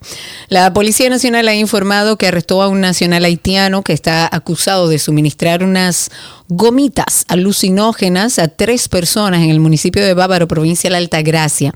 Este detenido fue identificado como Manuel Bonsil, de 36 años, quien según la policía fue capturado en este delito con un empaque de Delta 8 Plus THCP Gomis Cherry de 5.000 miligramos, que contenían en su interior siete gomitas masticables que son alucinógenas. Según la policía, Bonsil también le suministró la droga a otros tres hombres, todos de nacionalidad haitiana. Los tres hombres fueron encontrados en estado de desor- desorientación, por lo que fueron trasladados al Hospital General de Verón, donde ahí se le diagnosticó, bueno, mareos, delirios, inestabilidad por el consumo de opioides. Bonsil fue puesto ya a la disposición del Ministerio Público, que le va a imputar cargos establecidos en las leyes. Eh, vámonos, déjame ver. No, se ah, mira, la ido entró. Perfecto. Vámonos con esta llamada que tenemos aquí. Está Rafael. Buenas tardes. Ay, se cayó Rafael. Llama de nuevo, Anda. por favor. 829-236-9856. 829-236-9856. Nuestro teléfono aquí en 262. Aproveche que estamos al aire y utilice este programa como una olla de presión, como una olla No, de. no, no, no, como catarsis, porque Como si no lo vamos a encerrar a que se mueran ahí No, adentro de los. Al contrario, libérese, diga lo que usted entienda, dé recomendaciones, sea parte de la solución. A propósito ah, de que digan, hay un, hay un grupo de conductores que han denunciado que la autopista 6 de noviembre, esa es la que conecta a la capital del país con la carretera mm, San Cristóbal Baní de camino a la región sur. Y según lo que dicen, está acumulando un creciente deterioro en su estructura, está poniendo en peligro la, la seguridad de los conductores, de los peatones. Eh, cuando un vehículo sale desde la avenida 27 de febrero con calle Isabel Aguiar, como quien va rumbo a la región sur, desde que toma la autopista 6 de noviembre, se encuentra ahí con chorros de agua que salen de negocios, de casas, que bueno, eh, que, que han crecido ahí eh, a ambos lados de la cañada de mm, Guayjimía. Y tras cruzar el, peaje, perdón, se llega ahí al puente del río de Jaina y ahí es peor todavía, aumenta el peligro. En ambos sentidos de la circulación faltan muros tipo New Jersey, falta, que son esos que son de, hormigón, que aseguran la protección para que vehículos o peatones, en cualquier caso de, de percance, pues no caigan al, al río ese tan cauduloso que hay ahí. Cuando se van en sentido, por ejemplo, Santo Domingo San Cristóbal, al lado izquierdo de la estructura falta un muro exactamente por donde caminan los peatones. Ahí está expuesta y amplificada esta denuncia que quiero agregar que toda la entrada, luego que tú sales de la carretera de Samaná, que tomas, que bordeas toda la autopista para entrar a, por el lado de Portillo, toda esa calle está ya en unas condiciones, la verdad no sé si la van a arreglar porque hay muchísimas construcciones también con vehículos pesados en la zona, pero está bastante deteriorada esa parte de la autopista que entra por el lado de Portillo. Yes, 829-236-9856. Ángel, buenas tardes. Eh, Tienes la palabra, amigo. Hola amigos, ¿cómo están ustedes? Todo bien. Este, dos, dos puntitos breves. Primero, ¿en, ¿en qué está lo de la dirección de pasaporte? Es decir, los retrasos ahí. ¿Cuál es la? Supuestamente se normalizó ya eso, ¿no? Nada negativo. Eso está Nay, terrible. Nay, nay. Pero tú La intentaste hacer la gestión. Claro, sí, sí, hace más de una semana en estado de evaluación. Y, y el pago de la libreta por 10 años, una renovación eh, por 10 años, él paga ya y tiene ya nueve días en estado de evaluación y no. Qué no pena. Qué lindo. La otra cosa, el otro puntico yo pensando, si todos nos cambiamos a, a motores, dejamos los carros y nos cambiamos motores, la DGC no tendría eh, sentido de ser. Es verdad, Para usted nada. tiene razón. Mira qué inteligente Para lo que le acaba de decir. Sí, es verdad. No, y no si tendría de- razón de ser. decidimos todo andar en dos ruedas, ya, yo no quiero si, yo no quiero que me sigan No. molestando con ley de tránsito. Iba a decir Exacto, otra ya. cosa. Yo no quiero que me molesten más con ley de tránsito. Entonces yo voy a optar por andar en un motor. ¿Tú sabes cuál es el problema? Que tiene que comprarte el mismo motor que tienen los padres de familia. Y tiene que andar si tú sin tienes un placa. motor diferente, entonces ya Claro, tú. si es un motor grande y costoso, te van a parar. Entonces tiene que ser, el motor ese tiene que andar sin placa, tiene que ser lo más común que se ve en dos ruedas en nuestro país, porque si no, igual te van a parar. No busques comodidad en motores. Eso es correcto. 829-236-9856, 829-236-9856. Todavía tenemos ahí oportunidad para, mm, para unas cuantas llamaditas más. 829-236-9856. Y recuerden que estamos en vivo también a través de Twitter Spaces. Ahí estamos. ¿De que tú te ríes, Ani? Ahí estamos con ustedes en vivo a través de Twitter. Nos encuentran como 12 y 2 o a través de X. La Policía Nacional ha informado que se trató de una riña, el tiroteo donde una persona que tristemente perdió la vida, dos resultaron heridas en Capotillo. Eh, la tensión, el temor se apoderan de los residentes de Capotillo. Al menos una persona está detenida, otras son investigadas por este tiroteo que quizás muchos de ustedes lo vieron en redes, donde, como les digo, eh, perdió lamentablemente la vida un hombre de origen haitiano llamado Donald Font, de 33 años. El vocero de la policía dijo que este incidente en la calle 42 de Capotillo se originó por un celular un celular entre el detenido Jason Ramón Soriano, que o sea, está detenido, la policía lo detuvo, que también resultó herido, y otros aún eh, no lo han identificado, pero que todo empezó, o sea, todos estos hechos violentos empezó por un celular. Eh, se registraron allá en Capotillo y la gente está desesperada. La incertidumbre de los residentes que dicen que los conflictos se deben sobre todo a, a las fiestas callejeras. El tiroteo, por ejemplo, de este domingo se produjo cuatro días después de que bandas armadas enfrentaran a tiros a los agentes de la DNCD mientras estaban ahí realizando un operativo. Y recordemos incluso que lo comentamos al aire, fueron apresadas 20 personas. 829-236-9856 es nuestro teléfono aquí en 262 829-236-9856. Otra de las cosas que tenemos que comentar también es que a meses de terminar el actual, el actual mandato del presidente Luis Abinader, todavía existen seis funcionarios que no han depositado su declaración jurada de bienes. Según la directora de ¿Y qué había dicho, ¿y qué había dicho Abinader eh, el pa- que para no, el que no? eh, se va a suspender. y se- Aquí no se elige, eh, eh, exigía el cumplimiento de la declaración jurada de bienes. Esto ha dicho, déjame ver, esto fue Milagros Ortiz Bosch. Eh, dice aquí no se exigía el cumplimiento de la declaración jurada de bienes, pero hoy en día en su gobierno me informa el contador, el Contralor General de la República que solamente seis funcionarios no han cumplido. De igual manera indicó que hay 480 funcionarios de gobiernos pasados que no realizaron su declaración jurada. Porque si el otro lo hizo peor, este está bien. Eso es lo que, eso es lo molestoso. Es que no es que, de- que es- antes se hacía de una manera, es que se hacía mal, punto. La ley y si la usted ley, está vendiendo un cambio, usted está vendiendo un cambio hacia lo positivo y al cumplimiento de leyes y a la no corrupción. Olvídese si el otro lo hizo mal. Empiece usted a hacerlo bien. El mismo presidente ha quedado mal porque dijo desde el inicio que el que no hiciera su, su, su eh, es- el que no estableciera eso como parte de un protocolo que es obligatorio, lo iba a suspender de sus funciones. Entonces, eh, eh, es un tema de, porque el otro lo hizo mal, yo también puedo. Esa es una pregunta. 829-236-9856. 829-236-9856. Ivette, buenas tardes. Tienes la palabra. Adelante. Hola chicos, ¿cómo están? Estamos bien, estamos bien. Cuéntanos. Qué bueno. Eh, acabo de pasar por una asociación eh, que está ubicada en la 27 de febrero y hay una tremenda filita como de 12, 15 personas aproximadamente. Adivinen. Ay, Dios mío. Diga usted. Fuap. ¿Eh? Dime. ¿Cómo? Fuap. Ella ¿Cómo dijo, que fuap? adivinen, adivinen. Fuap. Y ya, eso es todo.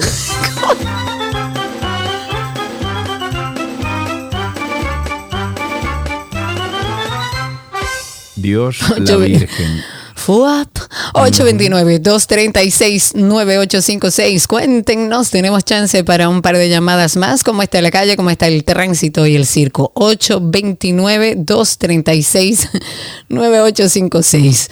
Eh, quiero aprovechar y un espacio de tiempo en lo que entran esas llamadas y felicitar a nuestra amiga y hermana Clara Palacio, una colombiana maravillosa que hoy celebra con todos nosotros y todos sus cercanos su ya décimo aniversario de la empresa SBC Social Business, creciendo, ahora reinaugura sus oficinas y desde aquí, hermana, te deseo, bueno, muchísima suerte. Es una empresa líder en el manejo de talentos a nivel digital y que eh, por, con mucho esfuerzo y mucho trabajo ha logrado crecer de una manera exponencial. Desde aquí, Clara Palacio, un beso. Te mereces todo lo que has logrado en estos últimos años. 829-236-9856. Diógenes está en la línea. Buenas tardes, Diógenes. Oh, ¿Todo bien? Todo bajo control, amigo. Cuéntanos. Qué bueno. Que yo estaba, estaba oyendo, estaba oyendo. Entonces, esa pregunta de lo de la, de la delegación de bienes sería bueno llevar a, a la semanal para que se la hagan al, Mira una al buena, pero es que ya no es ¿Qué le todo el mundo que puede hablar. Ah, ¿eh? bueno, Un sí, no es todo el mundo que dejan hablar ahí, ¿no?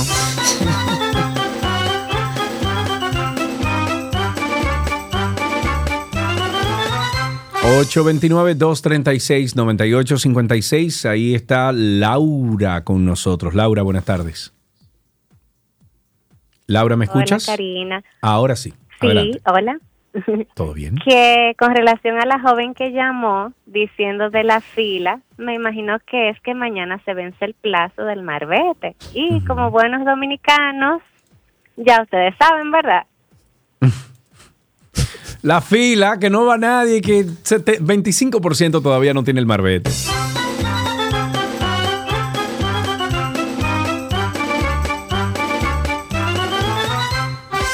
Muy bien, hasta aquí. No, que ya no hay más llamadas, Ah, dice nuestra productora. Muchísimas gracias a todos los que participaron y ahora sí dejamos hasta aquí. Lean el grupo. Dejamos Sí, hasta aquí. Tránsito y circo. Ya regresamos. Pero que nunca le ha dado un cariñito a su gordito, su gordito, su gordito. Había una vez un circo que alegraba siempre el corazón. Sin temer jamás al frío o al calor, el circo daba siempre su función. Siempre viajar, siempre cambiar. Otro país, otra ciudad. Es magistral, sensacional. Somos felices al conseguir a un niño hacer reír.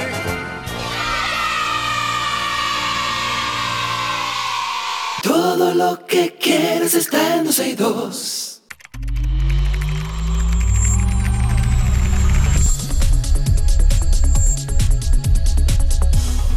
Ya estamos en artículos tecnológicos, hablemos de tecnología y lo hacemos de la mano de Orlando Prieto, experto en tecnología, y nos trae las principales informaciones del mundo tecnológico. Amigo Orlando, buenas tardes. Hello, buenas tardes. Hablemos de tecnología, amigo, que todavía me imagino que estamos hablando de CES, o sea que arranque. que quedan unas cuantas cosas, pero Sí, sí, sí. básicamente empiezo, tengo como primera noticia, hace, hace un par de meses mencionamos el, el tema de los lentes que, que había marca- lanzado la marca Ray-Ban, eh, los Meta, eh, y en ese momento yo decía que era que básicamente estaban muy limitados de sus funciones, porque una de las cosas principales que tenía era que el contexto que tenía para búsquedas en tiempo real, eh, qui- digamos que llegaba hasta diciembre de 2022 Ujú. eh, por, por todo el tema de lo- la fuente que tenía y todo. Lo interesante es que la semana pasada eh, ellos habían anunciado hace tiempo ya lo- una cosa que ellos llaman como una inteligencia artificial multimodal, como que busca de diferentes formas, y la habilitaron a modo de beta la semana pasada. Y lo poco que ha salido eh, ha sido bastante impresionante. Eh, tipo cosas como que tú andas ahora mismo en algún lugar y tú puedes ver algo que no sabes qué es y te puede decir en contexto qué es. Eh, cosas como que tú puedes tener ahora mismo, tú sacas, un- vi un ejemplo de un video en YouTube buenísimo, que sacan cuatro ingredientes, lo ponen en la meseta, eh, una pechuga de pollo, eh, eh, sacan un poco de ajo y sacan otras cosas y le dice qué puede hacer con esto y le sugiere dos recetas diferentes en base a los ingredientes que tiene, ese tipo de cosas. Entonces ya por primera vez es una de las aplicaciones que he visto que se ve ya como algo que no sea como el mundo tradicional de trabajo, Sí. sino la, la aplicación real. Eh, tiene los temas de traducción también, o sea que bueno, es una de las primeras eh, partes. Lógicamente, en este caso, los que no conocen los lentes, son unos lentes de realidad aumentada, no es Que realidad no es- virtual. Que exacto, que es diferente de re- realidad virtual. No es un mundo, no- uno, uno está viendo y lo que tiene simplemente en el lente tiene una pantallita, digamos, donde uno puede tener contexto adicional, pero uno siempre está viendo, eh, literalmente, digamos, lo- los, lentes son transparentes, o sea que uno ve a través de ellos y uno no se puede bloquear, no es para uno ver una película, por ejemplo, ahí. Sino que simplemente en tema de, de contexto. Si tienen ustedes, si tienen ustedes para eh, preguntas para Orlando, la pueden hacer a través del 829-236-9856. 829-236-9856. El teléfono aquí en 262. Siguiendo con, con eso mismo, eh, hay unas cuantas cosas así con todo el tema de lo que son noticias y demás que ahora mismo lo están probando en el tema eh, ya actual. Lógicamente te sí ha traído una serie de problemas porque todo va a depender de la fuente que tú consumas la noticia. Eh, tú sabes que, que lógicamente pueden ser polarizadas de un lado o de otro, entonces están siendo muy cuidadosos con ese tipo de temas. Por eso es que lo tenían un tema de que anteriormente lo hacían simplemente con cosas que ya son hechos y no con Sí. cosas que están pasando ahora mismo. O sea que, que nada. Eh, hay que ver cómo, cómo ellos siguen desarrollándolo, pero eh, fue bastante arrojado de, de meta poder ha- habilitar eh, todo ese tipo de capacidades y lógicamente entiendo que es fruto de, del lanzamiento inminente ya de, los próximas, de las próximas semanas del caso de, lo- de los Vision Pro que van a dominar gran parte del mercado del eh, nada dentro del mundo ya sí de realidad aumentada y realidad virtual Qué cool. que son qué otro cool. esquema Yo, tú sabes que yo iba a pedir el Vision Pro, o sea, lo iba a comprar de inmediato, pero me eché para atrás porque leí como tres artículos, cuatro artículos de gente que yo respeto mucho en el, en el ámbito tecnológico. Eh, y eh, uno de ellos mencionó, y se me quedó en la cabeza, Orlando, no sé qué tú piensas, pero uno de ellos mencionó eh, que iba a esperar la segunda versión de los Vision Pro. yo también Ah, yo Y yo se me quedó ahí y pretendía dije, yo voy a esperar la segunda versión. Yo pretendía, de- lo, tú y yo lo conversamos originalmente, yo pretendía darle el, el momento que saliera la preventa. Sí, yo también. Yo pretendía darle comprar y punto. Y como dicen, después averiguamos cómo lo Sí, pagamos. sí. Como el relajo que se está usando mucho en la calle. Pero la realidad, eh, no estoy diciendo estoy loco por verlos. Yo ver- también, yo Definitivamente, estoy loco por probarlo. No estoy diciendo nada. Eh, yo soy, entiendo que va a ser un producto que va a cambiar el mercado. A, a mí personalmente, como salieron unos reviews la semana antes de la preventa, hubo dos cosas a mí que me llamaron mucho la atención. La primera peso. es la- el peso. El peso literalmente. Uno de los reviewers más famosos me gustó que usó una frase que dijo, imagínate si tú tienes un iPad, no un iPad el normal, sino el de 12.9 pulgadas, ¿entiendes? El El, iPad tengo, grandote. el Pro, ajá. Ajá, amárratelo en la cabeza. Pesa Sí. 3 onzas menos que eso. Entonces, como te dice, imagínate tú un par de horas, entonces, eh, como para uso prolongado. En mi caso, personalmente, yo lo que he pensado, yo personalmente lo quiero para trabajo. Sí, yo me también. encantaría mi yo mundo. también, yo ahora mismo porque estoy- como yo viajo tanto eh, y con el programa y todo, pues yo tendría las pantallas mías, yo las tendría, o sea, yo las tendría tú delante de mí. quieras. Exactamente. Exactamente. Y siempre Entonces, lo mismo, tú puedes estar en una loma, puedes estar en Japón, donde tú quieras. Ese era para mí el principal. Y el segundo, el tema de la batería, que, que tiene el tema, la batería dura dos horas. Te dicen, lógicamente, existe posibilidades de utilizarlo. Todavía no está muy claro, pero existe forma de utilizarlo con, con cable, pero no está destinado para durar eso. Entonces, no se sabe el tema de sobrecalentamiento, todo demás. O sea que yo creo que hay que ver, posiblemente en seis meses, eh, ni siquiera hay que ver qué tan, qué tan buena sale la primera, Sí. pero lo más importante es que los desarrolladores, aparentemente, ya ha- hay una noticia que anda circulando que unos 200 mil ya se han vendido. O sea que, Sí. óyeme, me parece que va a ser un, un Sí, equipo sí, sí, va a ser, va- oye, interesantísimo. como dices tú, va a ser un producto que va a cambiar, o sea, un antes y un después de, de- de este mundo virtual y aumentado y todo. Eso se sabe. Apple ha logrado eso con varios de, su, de sus equipos. Eh, sin embargo, yo soy de los que voy a esperar la segunda versión, porque la segunda es que- versión estoy cuasi seguro que va a ser mucho mejor que la primera. No tiene un precio de entrada, Y nos está eh, ofreciendo Víctor Prieto, tu primo, que cuando lleguen los de punto, eh, los de, mm, eh, ¿cómo se llaman? Los de eh, punto Mac, entonces que hagamos un review entre los tres. Que nos Víctor juntemos los sabe tres. que el día que llegue, yo estoy ahí a las Igual 7 y yo. 15 de la mañana esperando que abran. Igual para que yo, igual yo. enseñe. ¿Qué otra cosa tenemos ahí, Orlando? De- eh, también habíamos mencionado anteriormente el tema del Neuralink, del, del el chip básicamente del cerebro que lanzó Elon Musk, que anunció ayer que se le instaló a la primera persona, que yo, yo había dicho yo, espero los primeros 20, yo, Yo puedo ser el verlo. 21, No, pero no, los primeros 100.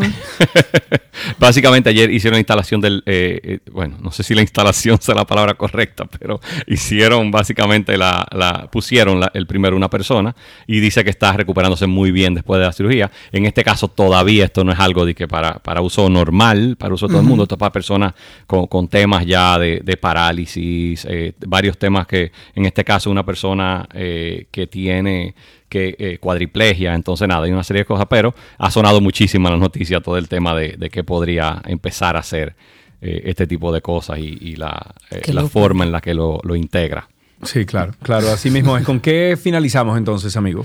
Ahí en, salió el, el tema de. eh, hay un beta ahora mismo de la aplicación del Xbox Mobile, que Sí. como, como tema muy interesante, que está por, por primera vez permite, eh, parece que va a permitir usar eh, controles touch.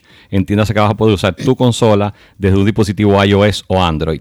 O sea que como que tú tienes tus controles, no necesitas una televisión ni un control y lo puedes usar en los juegos que son así interactivos, los vas a poder usar con la misma pantalla. Que, que es un tema ahora mismo del concepto que viene, que, que la caja simplemente procesa y todo lo demás ya tú lo usas simplemente como visualización. O sea que para el ambiente de gamers me parece eh, bastante interesante que no tenga que hacerlo el aparato que tengas en la mano, sino la consola como- en sí. Claro, claro, me, me parece súper bien. Eh, me están preguntando aquí que qué tú consideras, o, o del 1 al 10, cuánto le das mm, al sistema de virtual que se le conecta al PlayStation 5. Mira, a mí no me ha gustado personalmente. Entiendo que tienen, en su momento salieron juegos buenísimos. Yo entiendo que lo dejaron a un lado, desde mi punto de vista. Entonces, lamentablemente, es por, por el costo que tiene, comparado con lo que te permite un Oculus. eh, yo personalmente tengo el, el PlayStation 5 y no tengo hoy en día el, el aparato virtual. Y, y mis hijos usan muchísimo más el Oculus Sí, Quest yo uso el Oculus que lo que utilizan, eh, que lo que utilizaron en su momento, el tema virtual del PlayStation. O sea que la realidad, el aparato es muy bueno en cuanto a su capacidad técnica. Lamentablemente, los desarrolladores de juegos para PlayStation entiendo que le han dado un poco, eh, lo han dejado a un lado y no le han dado ese calor. O sea que al final todo depende de que tantas cosas tengan. El Quest está lleno de aplicaciones, o sea que Muy la bien. competencia es muy difícil. Muy bien, pues eh, con esto finalizamos entonces esta conversación con nuestro amigo Orlando Prieto. Recuerden ustedes que si quieren hablar de estos temas de tecnología, lo pueden hacer a través de redes sociales, arroba Orlando Prieto en redes. Orlando, como siempre, un abrazo amigo, gracias. Bye. Hasta aquí, artículos tecnológicos, ya regreso.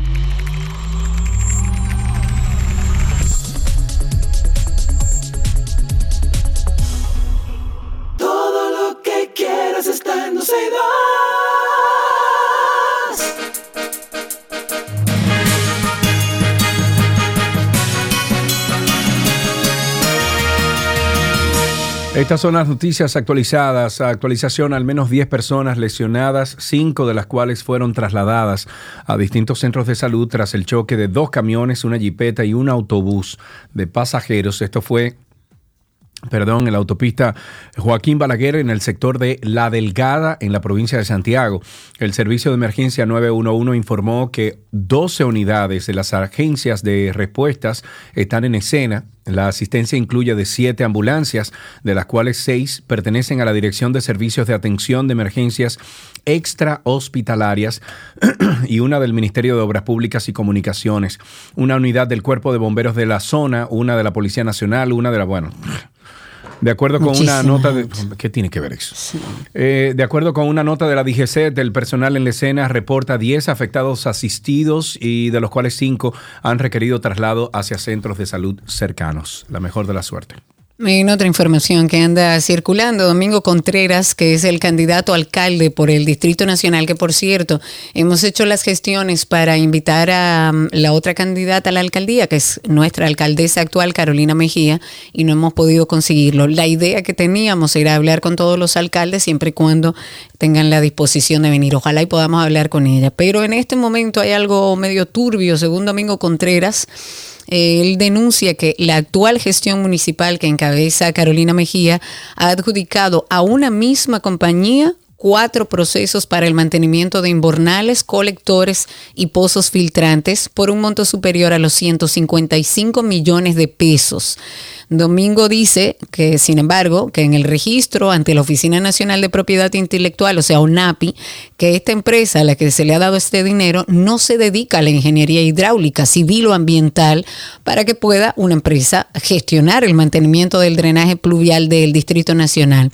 Y se trata en este caso del grupo Laki o Leiki SRL, el cual fue registrado como una empresa de provisiones de servicios de consultoría, asesoría y de publicidad en general y otros servicios como vehículos, aeronaves, embarcaciones, maquinarias, equipos pesados, corredurías, garantías, tecnología, computación, comunicaciones y financiamientos. Pero eh, hay un material audiovisual donde Domingo Contreras habla y lo tenemos aquí. Vamos a escuchar un poco de lo que dice este candidato a la alcaldía. Capitaleños, toda la información que se ha presentado aquí se colgará en la página web miedoxsd.com. La capital requiere respuesta. La capital requiere gestión y soluciones porque Santo Domingo y su gente no merecen más indolencia y negligencia de la administración actual. Ok, ahí escuchamos entonces esta denuncia que hace Domingo Contreras sobre supuestas irregularidades en contratos de mantenimiento de drenaje de la capital dominicansky. Decenas de policías reti- retirados se manifiestan en la sede del Ministerio de Hacienda solicitando la entrega de los beneficios asegurados por la pensión. El general retirado Damián Arias, uno de los representantes de esta aglomeración, explicó que son alrededor de 15 mil antiguos miembros de la policía los que aún no han recibido el pago de indemnización por retiro. Agregó que aún no han recibido las prestaciones del 2023. Arias explicó que además, además, los pensionados están a la espera de recibir mejoras en el seguro de vida y la concretización de planes habitacionales. Ok, en otra noticia eh, tenemos que el Centro de Operaciones de Emergencia, el COE, y la FEDA, que es la Feder- Federación Dominicana de los Derechos de los Animales, han iniciado la creación de un protocolo de asistencia y rescate de animales que atraviesan situaciones de emergencias porque lo atropellen, por pérdidas, por abandono, por tenencia irresponsable, por incendios o por fenómenos atmosféricos, entre otros. De acuerdo con lo que dice el director del COE, Citando algunas cosas, dice, aún sin la ley, los animales deben ser tratados con respeto y merecen ser auxiliados ante cualquier emergencia que ponga en peligro sus vidas. El Ministerio de Medio Ambiente y Recursos Naturales detuvo en esta provincia y en cuál provincia y puso a disposición del San José de Ocoa. San José de Ocoa, el Ministerio Público a un hombre al que ocupó 23 tablones de ébano verde, una especie de, mm, eh, bueno, que está protegida y que se encuentra en la lista peligro crítico de conservación. Qué bueno, que le metan 20 años ahí. 20 por lo menos. La Suprema Corte de Justicia guardó, cerró con candado y botó la llave los expedientes que tienen que ver con los alcaldes de La Romana, Juan Antonio Adames, y de Jaquimelles, Carlos Valentín Bautista, quienes fueron condenados a dos y tres años de cárceles respectivamente, pero siguen en libertad. Para el 15 de diciembre del 2023, o sea, hace un mes y medio, la Suprema Corte debió emitir el fallo sobre un recurso incobado por Tony Adames, mediante el cual solicitaba la suspensión de su condena de dos años de cárcel, por la cual solo cumplió cerca de cinco meses en el Centro de Corrección y Rehabilitación Cucama en La Romana. En otra noticia, la, la Oficina para el Reordenamiento del Transporte, la OPRED, informó que la suspensión parcial por mantenimiento del teleférico de Santo Domingo se extiende hasta nuevo aviso. ¿El qué se extiende? Hasta nuevo aviso, la suspensión. Ah, el teleférico. Hasta nuevo aviso. Bueno, la Procuraduría General de la República prepara a más de 200 fiscales adjuntos para la investigación, persecución y sanción de las violaciones de las leyes electorales con relación a delitos en esa materia que podrían surgir en las elecciones que se aproximan. Y finalmente, el portal de estadísticas e indicadores del Ministerio de la Administración Pública evidencia la desigual distribución salarial del Cuerpo de Bomberos de República Dominicana. ¡Wow! ¡Qué notición! Con esto finalizamos estas noticias actualizadas en 12 y 2.